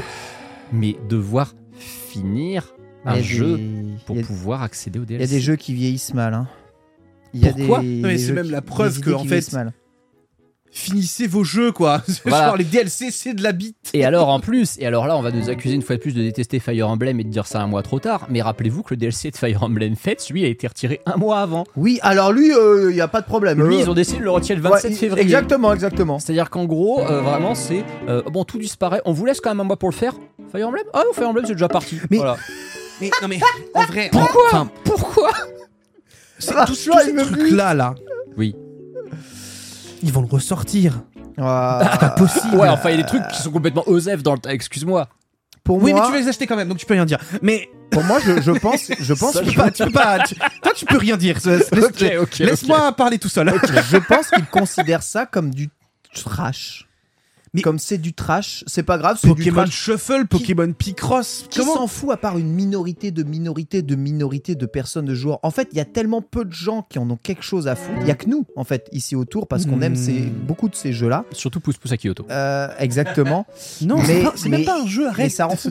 Note que tu peux rajouter, il me semble, l'ensemble des Pokémon 3DS, hein, c'est-à-dire euh, Pokémon Alors, euh, rouge, bleu, jaune. En fait, les jeux console virtuelle C'est que tu pouvais acheter à l'unité, effectivement, Pokémon Rouge, c'était quoi C'était 5,99 je crois. c'est ça. jeu? Ouais. Ces Pokémon qui sont euh, même en cartouche seul à 40-50 balles et en boîte, j'en parle même pas, que tu pouvais avoir légalement, en plus dans des meilleures Oui. conditions d'écran, Oui, avec. euh, à 6 euros, Oui, compatible Pokébank. oui. C'est baisé, tu Ça, peux plus ça les avoir. disparaît. Il y a. Or, argent, cristal. C'est lunaire. J'en Or, argent, profite. cristal, ça disparaît. Très tu ne peux plus l'acheter si tu les as pas achetés une fois. Très important, Bah, si, je vais vous les acheter, avez, je vais être obligé d'aller les acheter quoi. si vous avez les versions boîte de Pokémon Or Argent Cristal qui contenaient des codes sur 3DS, Ken les possède, moi j'en ai, un aussi, vous avez des codes dedans. Dépêchez-vous de gratter ces codes pour récupérer ces jeux. Après, vous ne les aurez plus jamais. Exactement. Vous pouvez, et je- j'en ai la preuve justement. Tu, tu- ici. tu les as grattés? Regardez, ceci, alors vous ne voyez peut-être pas en podcast, mais ceci, c'est la boîte de Pokémon Argent, version 3DS. Cette boîte contient un code. Ce code ne fonctionnera plus. Donc ne vous dites mais- pas, ne vous dites pas, ah mais je peux l'acheter en physique, c'est bon. Non, le code ne fonctionnera plus. Vous ne Parce pourrez que c'est plus que un code dedans, il n'y a pas de cartouche. Il n'y a pas de cartouche, c'est qu'un code. Il n'y a pas de jeu, c'est un code à télécharger. Vous ne l'avez pas déjà téléchargé. Vous ne pourrez pas le retélécharger à partir du 28. Combien ça coûtait la boîte? Ceci n'est pas une blague. Ce c'est drôle- quin- C'est 15 euros la boîte et les jeux valent 10 euros. Tous les jeux hein, Pokémon, c'est 10 euros l'unité. Oui, hein. par contre, ce qui est très drôle, c'est Oui. que ces boîtes, même quand le code est, est gratté, elles valent 60-70 balles maintenant. Oui, non, mais ça, C'est ça évidemment. je concr- sais. concrètement, concrètement, vous avez acheté ce truc à l'époque, vous avez jamais gratté le code. Rassurez-vous, vous n'avez pas perdu d'argent. hein. Exactement. Vous avez juste perdu un euh, jeu. C'est tout. Donc voilà, faites très très attention à ça. Donc c'est vraiment, voilà pourquoi on voulait vous faire un dossier complet. Sachez que euh, exceptionnellement, hein, nous vous partagerons un document qui a été réalisé par euh, le Discord des Nintendo sur le Patreon avec l'ensemble de ces jeux. Un lien aussi vers l'excellent dossier de Antistar sur JV qui vous permettra de justement euh, vous euh, repérer euh, sur l'ensemble de ces jeux qui disparaissent. Mais notez que parmi ces jeux exclusivement disponibles du coup en dématérialisé qui vont disparaître, il y a aussi bon nombre de jeux qui sont disponibles en physique, mais dont l'intérêt en démat va être très grand parce que le jour où ils disparaîtront en démat, c'est un pan complet du Mm. marché d'une console qui va disparaître et de l'accessibilité à ce marché, faisant s'envoler la cote de vos jeux si vous collectionnez ou la cote de jeux que vous n'avez pas. Non mais Je fais une dernière précision d'ailleurs au passage. Donc, comme j'ai dit, les jeux, si vous les avez acquis, vous pourrez, con- vous pourrez les retélécharger. hein. Si vous avez plus de place dans votre 3DS, dans la mémoire de votre 3DS ou de votre Wii U, du moment que vous les avez achetés, vous pourrez les télécharger et passer le 27 mars. Un truc qu'on peut aussi toujours faire passer le 27 mars, mais on ne sait pas combien de temps ça va durer, c'est les mises à jour des jeux. Tout à fait, exactement. Et les mises à jour des jeux, il y en a certaines, elles sont quand même plus que, plus que recommandées. Mais il y a une mise à jour à la con que j'ai complètement oublié de citer, c'est sur Xenoblade X. Xenoblade X, il a une mise à jour qui est en fait un DLC gratuit qui rajoute 15 gigas de données et qui réduit tous les temps de chargement du jeu. Attends, mais je pourrais, je Et pourrais, ça- je pourrais le DL, j'espère. Et ça, tu ne pourras plus le DLC passer le 27 mars Tu parce que c'est un moi. DLC gratuit, ce n'est pas une mise à jour. Mais tu déconnes. Est-ce que j'ai l'air d'un mec qui dirait ça pour déconner? Est-ce que... Ken, regarde-moi dans les yeux. Ken, c'est un que- homme qui achète pouce-pouce à Kyoto. Déjà, voilà. Évidemment qu'il est sérieux. Ken, Ken, ça fait combien de temps qu'on se connaît? Est-ce que je t'ai déjà manqué de respect Bon, peut-être sur l'histoire des plateformeurs, ok, mais en de ça, est-ce que je me suis déjà foutu de ta gueule? Est-ce que je. Ken, t'ai-je Si, déjà si, menti? Non, non, si, si, tu t'es déjà foutu de sa gueule. Alors, Faut je suis- non, non, arrête, Je arrête, me suis arrête. déjà foutu de sa gueule, c'est Tu t'es déjà déjà foutu de ma gueule. Par contre, Ken, je me suis peut-être déjà foutu de ta gueule, mais t'ai-je déjà menti? Non, là, c'est vrai. là- Je t'ai toujours dit la vérité. Non, mais là, on parle de choses. Même quand elle était blessante. Là, on parle vraiment de choses sérieuses. C'est la vérité. C'est-à-dire que moi, mon jeu, là, il est scellé. En fait, on parle de choses. En fait, c'est c'est ce que je disais un peu dans un de mes streams récemment quand on me disait Ah, moi, j'achète jamais en, en dématérialisé. Le physique, c'est ma vie, c'est ma vie. L'exemple que nous vivons actuellement avec la Wii U, c'est le début des exemples qui me fait Oui. dire que le physique les frères et sœurs. Ça reste le best. C'est. c'est... mais excuse-moi, ça devient de plus en plus de la merde. Hein? De la merde, de la merde, de la merde. Mais écoute, Mais tout écoute, écoute, Il a écoute, pas compris. J'achète ça en j'achète ça en physique. Mais tu es malade, gros. J'achète ça en l'as même physique. pas ouvert, Mais- qu'est-ce que mais- tu mais- racontes en plus? J'achète ça en physique, je mets mes jeux dedans. Je n'ai même pas la version à jour de mon jeu. J'ai un ersatz de V1 Mais buggé. Non, qui rame du cul. Et je peux même plus profiter de mon jeu. Et en fait, la moitié du jeu est forcément dématérialisée aujourd'hui. Et en fait, quand t'achètes en physique, t'es baisé. T'es baisé, t'as- t'as t'as plus le jeu. T'as plus, t'achètes plus un jeu. Si t'achètes le jeu en Mais oui, mais ça, c'est V1.0 dû à la dérive même Après- du numérique. Après, attention, les jeux Nintendo, sauf ceux qui- auxquels ils rajoutent du contenu, souvent ils sont quand même. T'as encore des jeux Switch qui sont à 1.0 sans aucune mise à jour, même des mois après. hein. Non, Bah mais oui, non mais d'accord, Non, mais d'accord, mais je suis désolé. La 1.0 de Breath of the Wild euh, sur Wii U, t'en veux pas. La 1.0 de Xenoblade Chronicle X, t'en veux pas. Euh, frère, la, la 1.0 de Chrono Cross là en 30 FPS, t'en veux pas. Mais t'en veux pas tout court, de toute façon. La, j'ai la envie de dire. 1.0 de Grandia Portage, t'en veux pas. Il y a trop de 1.0 qui sont de la merde en boîte. Et là, je parle encore euh, que euh, sur Wii U, mais imagine un peu sur PS4, sur Xbox, sur PS5. Il y a des jeux, tu mets la V1 sans internet, tu installes, euh, tu, tu, tu installes le jeu, t'as mec, une démo. C'est pire que ça, t'as des jeux qui ne se lancent pas si t'as pas de connexion internet, Voilà. même si tu les as en physique. Voilà, bah, Oui, non, ça. mais non, bon, oui, bon, non, mais ça, ça c'est encore un autre débat. Mais Ah, c'est Ken, pas- je n'ai qu'une chose à te dire. C'est de la merde. Ouvre tes jeux. Mais oui, non mais d'accord, je, je suis d'accord, mais euh, Ouvre-moi ce putain de Xenoblade. Je me demande si ça va Mets-le dans ta. Wii U et va télécharger le Bon, DLC Xenoblade, ça va parce que t'as as une version pétée mais qui est encore jouable, tu vois, euh, donc ça continuera à prendre de la valeur. Mais je suis persuadé que certains autres jeux vont perdre de la valeur à Oui, cause mais de ça. en fait, encore une fois, en fait, en fait, moi, je te parle en plus au-delà de ça. Je comprends ton aspect euh, autour de la. tu vois ce que je veux dire? Je comprends autour des mises à jour et de tout ce bazar-là. Je, l'entends. ouais. Depuis tout à l'heure, je, je, je troll un peu pour euh, rentrer dans le jeu, mais il y a quand même ce côté où on se retrouve aujourd'hui avec un exemple typique d'une non-sauvegarde potentielle d'un énorme patrimoine. Et tu l'as dit tout à l'heure. Moi, c'est ça qui me dérange. Donc, en fait, le physique, pour moi, restera dans tous les cas Bien sûr. le maître mot de ce truc-là, parce que c'est comme ça qu'il C'est mieux permettra d'avoir de- un demi-jeu que de Bah, plus avoir de jeu parce que le on jeu est disparaît à jamais en dématérialisé. Moi, c'est ça, en fait, le souci que j'ai, tu vois. Mais si une plateforme dématérialisée était un peu plus cohérente sur l'ensemble du Hmm. monde, on n'aurait plus ce problème-là. Là où aujourd'hui, quasiment tous les jeux physiques que tu vas acheter ne sont juste pas finis à l'intérieur. Donc en fait, t'achètes des, t'achètes plus le jeu. En fait, tu te retrouves avec Ouais, des jeux physiques Le jeu, oui et où non. t'as pas le jeu En fait, dedans. En fait, les jeux, les jeux pas finis, c'est depuis qu'il y a des mises à jour embarquées, c'est-à-dire depuis, non, pour ce qui est de Nintendo, depuis l'époque, euh, oui, euh, il y avait des mises à jour sur DS, je me souviens même plus. Euh, Non. DSi, il DSi, commençait ouais, à avoir ouais, des voilà. mises à jour. La Wii, ouais.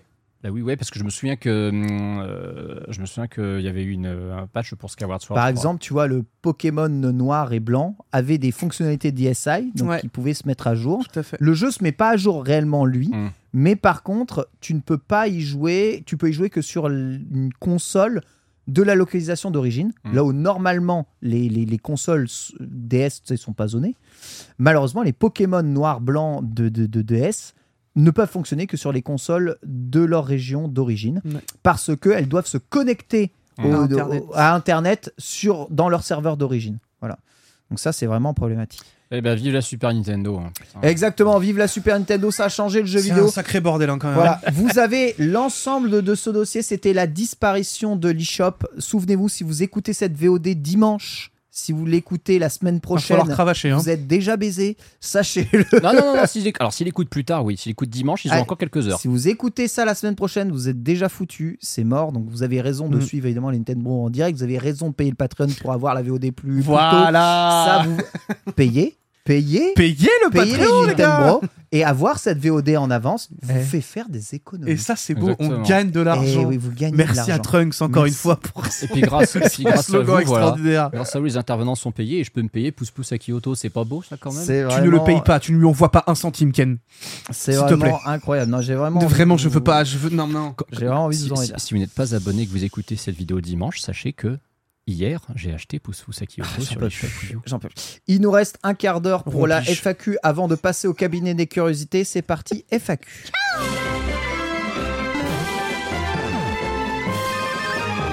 Je rappelle encore une fois, Nintendo est une émission 100% indépendance. euh, annoncé, financé, sponsorisé par ces Patreons et les plus grands Patreons, hein, qui sont évidemment les abonnés étoiles, ont l'immense chance et privilège de m'envoyer des MP sur Patreon, mais aussi de pouvoir poser leurs questions dans les émissions. Cette semaine, nous avons une question de Hide euh, qui nous dit Nintendo revient de plus en plus sur des récompenses physiques via le My Nintendo Store. L'ancien club Nintendo avait des récompenses incroyables avec notamment des EST au format CD. Je collectionnais tous mes points GameCube, j'adorais ça. Selon vous, quelle est la meilleure récompense proposée par l'ancien club Nintendo Tu n'achèteras pas ce jeu? Je ça. Tu n'achèteras pas ce jeu, s'il te Je plaît. voulais lui montrer que ça existe parce qu'il a quand même l'air d'être traumatisé. Mais non, mais je sais que ça existe, j'y crois, y a pas de problème. Hein. Bitel, est-ce que tu connaissais, connecté, tes, collectionné pardon, tes points euh, GameCube? Alors, non, parce que trop jeune, les points GameCube, Ok. malheureusement. Donc, tu n'as jamais eu le choix d'échanger euh, ces petites récompenses trop stylées. Non, vraiment pas. Et puis en plus, on était trois à avoir la GameCube, donc si tu veux. Antistar, Yankee parmi les Yankees. Oui, mais je m'y suis mis tard. J'ai- J'ai beaucoup de points qui ont expiré parce que je m'y suis mis vraiment tardivement. Euh, bon, cela dit, ayant l'avantage d'avoir eu beaucoup de jeux et de récupérer de temps en temps en brocante des jeux dont les codes n'étaient pas grattés, euh, j'ai récupéré plein de trucs. Je maintiens que la meilleure récompense de l'histoire du Club Nintendo, ça reste la statue de Link sur Epona Twilight Princess, Ouais, qui, est, elle est- elle est assez vraiment ouf, belle. euh, qui valait extrêmement cher. J'avais hein, un souvenir de trophée Mario Kart oui, en récompense. Mario Kart aussi. Voilà, ça c'est pour moi une des plus belles Ils sont très stylés, ils sont très fragiles aussi. Et je- j'en veux beaucoup à Nintendo de ne pas les avoir tous ressortis lorsqu'ils ont fait un gros restock de, leur, euh, ce qui restait de goodies en, à l'été 2015. que se passe-t-il, C'est juste Pierre qui me fait rire, qui a même pas pris le micro, qui s'est dit, je vas-y, je vais l'écrire dans le runner. Eh, c'est quoi les points GameCube, wesh? Alors les points GameCube, hein, si vous avez l'image, si vous avez l'image ici qui avec nous, Chochonis là. qui tombé. Ceci c'est Metroid Prime 2 Echo que je tiens dans la main, je le prends de ma ludothèque GameCube qui est juste à côté. que que Dedans, appeler il n'y a pas le code, donc j'ai pris le seul jeu où je ne peux pas vous montrer évidemment ce que c'est. Je suis euh, dans le. Tiens, je vais, J'en prendre, peux plus de toi aujourd'hui. C'est prendre- son titre, c'est Metroid Prime Icos. J'y peux rien. je vais prendre ton F0 GX préféré. C'est vraiment le mien que j'ai acheté justement à l'époque. À l'intérieur se trouve... Oh Ils sont pas grattés? Ah, il les a pas grattés, le con. À la- à l'intérieur se trouve 7 Non, cartes. mais frère. Alors ça, par euh, contre, ça, fait- ça a expiré depuis 7 ans et demi. hein. Oh, non, ça c'est mort. Là, j'allais dire, là, ça commence à être chaud, frère. Mais. Non, mais je vais pas le juger parce que j'ai aussi des jeux GameCube dont les points sont pas grattés. Voilà. Non, mais mec, moi, j'ai que ça. Je savais même pas qu'il y avait des points. Exactement. Dans chaque boîte, en plus d'avoir un livret complètement craqué, on vous montrera dans le cabinet des curiosités, vous aviez une petite carte avec derrière un code à gratter. Ce code, vous le rentriez sur le nintendovip.com, vous permettant de cumuler des points étoiles. Et au bout d'un certain nombre de points étoiles, tu pouvais lancer ça. C'est- En fait, F0. c'est marrant parce que dans les Nintendo, là, t'as vraiment la team Yeuve et la team jeune qui. C'est ça. Voilà, Pierre, je, Je crois que j'ai jamais je- vu ça de ma vie. Je te le donne, c'est incroyable, non? Mais ouais, ouais, ouais, ça te permettait de cumuler des points. Et du coup, à chaque fois que t'achetais euh, un, un jeu, t'avais 250 points. Chaque fois que t'achetais une console, t'avais 500 points. Du coup, on achetait plusieurs consoles pour Et avoir avec plein de la points. Wii, c'était 1000. Et avec la Wii, c'était 1000. La Wii rapportait 1000 points. Damn. Voilà. Ouais, mais pour avoir la statue d'Epona, il fallait 50 000 points, je crois. Donc bon. non, mais c'était- il fallait acheter 20 jeux, C'était très n'importe dur. quoi. Ah oui Très très dur. Très très dur. Question de Lloyds. Si Nintendo et non pas de Pokémon Company, euh, ce serait trop simple. hein. Vous voulez lancer un MMORPG basé sur leur licence. Laquelle s'y prêterait le mieux Oh. selon vous? Zelda. Tu sais Oh que- non, ah non, non, mais tu veux que je t'explique pourquoi du tout. Tu veux que je t'explique pourquoi Dans Breath of the Wild, un de- alors tu vas me dire que c'est un problème de riche, hein, qu'il y a que des, des, des cons comme moi que ça regarde, mais Breath of the Wild, il y avait un moment, j'avais tellement farmé, j'avais tellement fait de trucs que j'avais absolument plus de j'avais trop de thunes, je savais pas quoi en foutre, et je m'étais dit, ce jeu a une composante online, je pourrais acheter les loots rares pour améliorer mes tenues à d'autres joueurs qui seraient eux super contents de récupérer de la thune. Et rien que pour ça, une dimension online dans Zelda, j'aurais pas été contre. Et puis imagine un Zelda où euh, bah, t'incarnerais pas Link, t'incarnes la classe que tu veux, tu choisis d'être un Zora, tu choisis d'être un Goron, tu choisis d'être un Gerudo, ce que tu veux. Non? Ok, non, euh, ok, j'ai vu la gueule qu'il fait, on dirait. on- franchement, mec, tu me jettes le même genre de, bit- de regard que Bitel quand je lui dis que je vais acheter Pouce Pouce à Kyoto, c'est quoi le problème? Tu, tu me jettes le même genre de beat, il m'a dit. Non, mais... Pourquoi tu. mais- Parce que Bi- j'ai fait la puce avec Bitel, écoute. Bitel, s'il te plaît. Bitel, un, un pseudo qui commence par Bit, j'y peux rien. hein. S'il te plaît, Réhausse le débat, eh, j'en peux écoute, plus. quoi. euh, Tu me jettes le même genre tu de. me- je- je- Non, mais- Donc tu aimes bien jeter des bites, toi. ok. Non mais pourquoi pas hein, Ça arrive. hein, c'est. Par contre, je te retiens hein, parce que bon, saccager mon pseudo, c'est bien, c'est cool. Ah, J'ai l'impression d'avoir encore 12 ans là. donc, euh. Pardon, je, je te prie de m'excuser, Bitel. hein, il est intenable aujourd'hui, mais Ah c'est. non non, bah c'est écoute. cette euh, émotion de l'e-shop et de pouce Non, mais je comprends. Kyoto. Non mais je comprends en fait, il est tellement extatique à l'idée de lancer pouce pouce Kyoto. Ça me En dit plus, que je vais pas arrêter de penser à toi quand je vais le faire, c'est ça le pire. Je vais avoir ton image mentale dans la tronche pendant toute la visite. Oh, ça va être catastrophique. Ah. En vrai, en vrai. MMORPG Nintendo, vers quelle licence on pourrait aller selon toi, Bitel? Bah en vrai, Zelda en fait pour moi c'est le truc classique, tu vois. Pour moi c'est le truc euh, classico-classique que tu cites en premier. Euh, bon évidemment il y a Pokémon parce que bon. euh, Pokémon un interdit par la euh, question. Ah, interdit par la parce question. que c'est uniquement Interdit par la Nintendo. question, ouais. Ok bah du coup Xenoblade. Xenoblade. ouais, Pour moi Xenoblade. Xenoblade Mm. parce que le truc futuriste ça fonctionne, les gros mécas de zinzin, ça marche trop bien. Ça marche trop bien pour un Sincèrement, MMO. vu qu'on a déjà vu le cas dans Fantasy Star, avec Fantasy Star Online, Mm. l'idée d'aller vers Xenoblade en MMORPG, qui est déjà un RPG avec un système de MMO, en fait, hein, déjà intégré dessus, ça me semble beaucoup plus naturel. Et on a l'impression que même dans Xenoblade Chronicle X, ils avaient déjà Mm. une volonté d'aller un peu, un peu vers là. Pour moi, Xenoblade est vraiment tout indiqué. J'ai du mal à, à- à envisager d'autres d'autres jeux comme ça massivement euh, multijoueurs, bien que peut-être qu'un jour connecter les joueurs dans un monde Mario, une immense map euh, Mario et un immense platformer multijoueur pourrait être quelque chose d'intéressant que Nintendo pourrait euh, aborder que- un jour. Est-ce que c'est. En fait, on l'a vu à travers Mario Maker que c'est potentiellement faisable, mais est-ce que c'est pas trop compliqué, je trouve En fait, le concept même de Mario, j'ai du mal à voir, tu vois, 90 000 pingouins sur la même map, tu vois. C'est pas Tu faux. vois ce que je veux dire? Ah Parce oui, que du coup, tu faux. perds la, lisibi- la, la Ah, bah visibilité. oui, oui, ah oui, Tu vois, ah oui. le jeu ne devient plus du tout lisible, en oui, fait. il faudrait, il faudrait penser faut, le jeu un faut, peu faut comme vraiment. ça. euh, Alors, à l'époque, il y avait.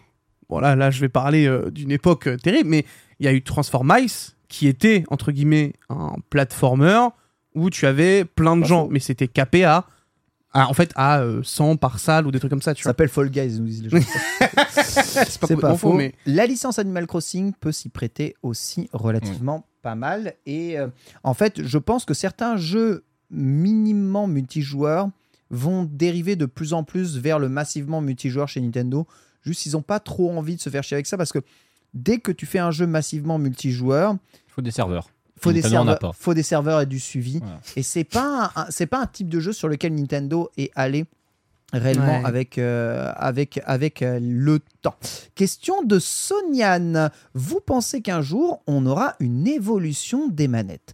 Par évolution, j'entends une modification qu'on ajoute euh, de ce qu'on connaît déjà aux manettes actuelles. On les juge les manettes quasiment parfaites aujourd'hui. Comment ajouter des boutons, des features euh, pour rendre une manette intéressante? Alors c'est une question assez intéressante. C'est vrai que Nintendo a toujours été au sommet de l'innovation des manettes en faisant les premiers sticks analogiques, le premier dual stick, euh, les, vibra- vibrations, la première croix directionnelle, le premier motion gaming euh, bien adapté Mm. euh, sur une console, maintenant les manettes détachables, etc. etc. La mablette, bon, désolé.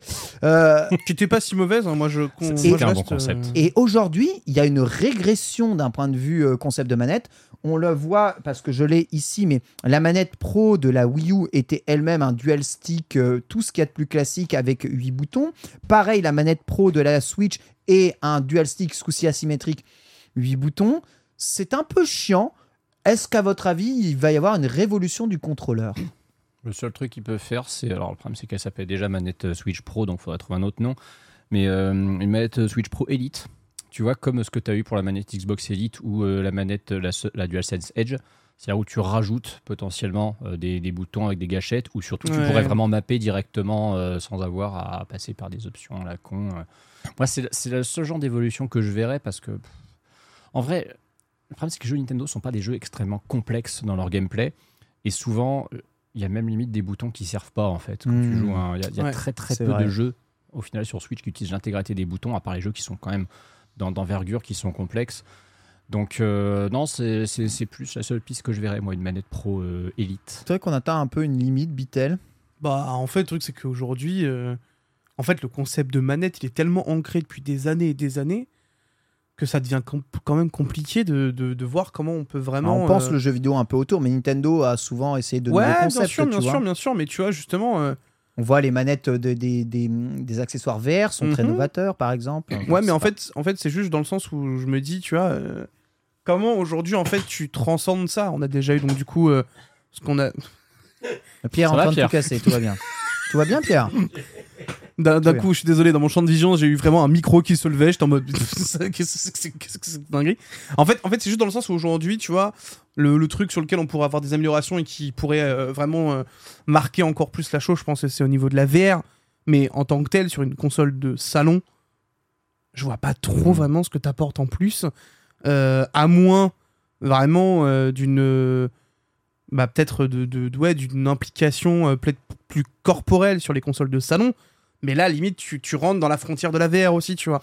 Donc, du coup, je, je, suis, je suis assez curieux. En fait, oui, on aura une évolution le moment où la console de salon rentrera pleinement dans l'utilisation de la VR. Là, il y aura peut-être moyen, mais pour l'instant, j'ai vraiment du mal à avoir une amélioration sur, ce, sur les manettes classiques actuelles. Pour ma part, et bien qu'une des plus grandes révolutions ait été faite euh, par, par PlayStation avec le bouton Share et, ses possibilités de capturer aussi euh, des, écrans, qui est nouveau, hein, donc l'intégration des social media à l'intérieur même de la manette, je pense que euh, Kinect était une très bonne approche de nouvelle façon de pouvoir utiliser des manettes et de pouvoir intégrer aussi le motion. Et Nintendo a peut-être son coup à jouer en faisant vraiment évoluer son concept de mablette. La mablette est un concept que je trouve peut-être inabouti, trop grosse, trop massive, trop Mhm. lourde. Il mériterait d'avoir aujourd'hui, euh, tu vois, un écran peut-être mieux intégré à une manette plus ergonomique afin de donner un écran supplémentaire à votre support de jeu alimenté par un petit processeur. On pourrait avoir eh bien, des fonctionnalités qu'on avait et qu'on aimait bien hein, sur DS et 3DS, ainsi qu'un portage de l'ensemble de ces jeux intégré grâce à une manette propriétaire. Euh, en plus, on y intégrerait directement la possibilité de faire du tactile, ce qui aujourd'hui est quelque chose qui, on n'a peut-être pas l'impression, mais est extrêmement naturel pour un- une énorme quantité de joueurs. Aujourd'hui, certains joueurs ne jouent qu'avec des écrans tactiles et Ouais. des ruptures haptiques sur, sur l'écran. Et ils y arrivent très bien.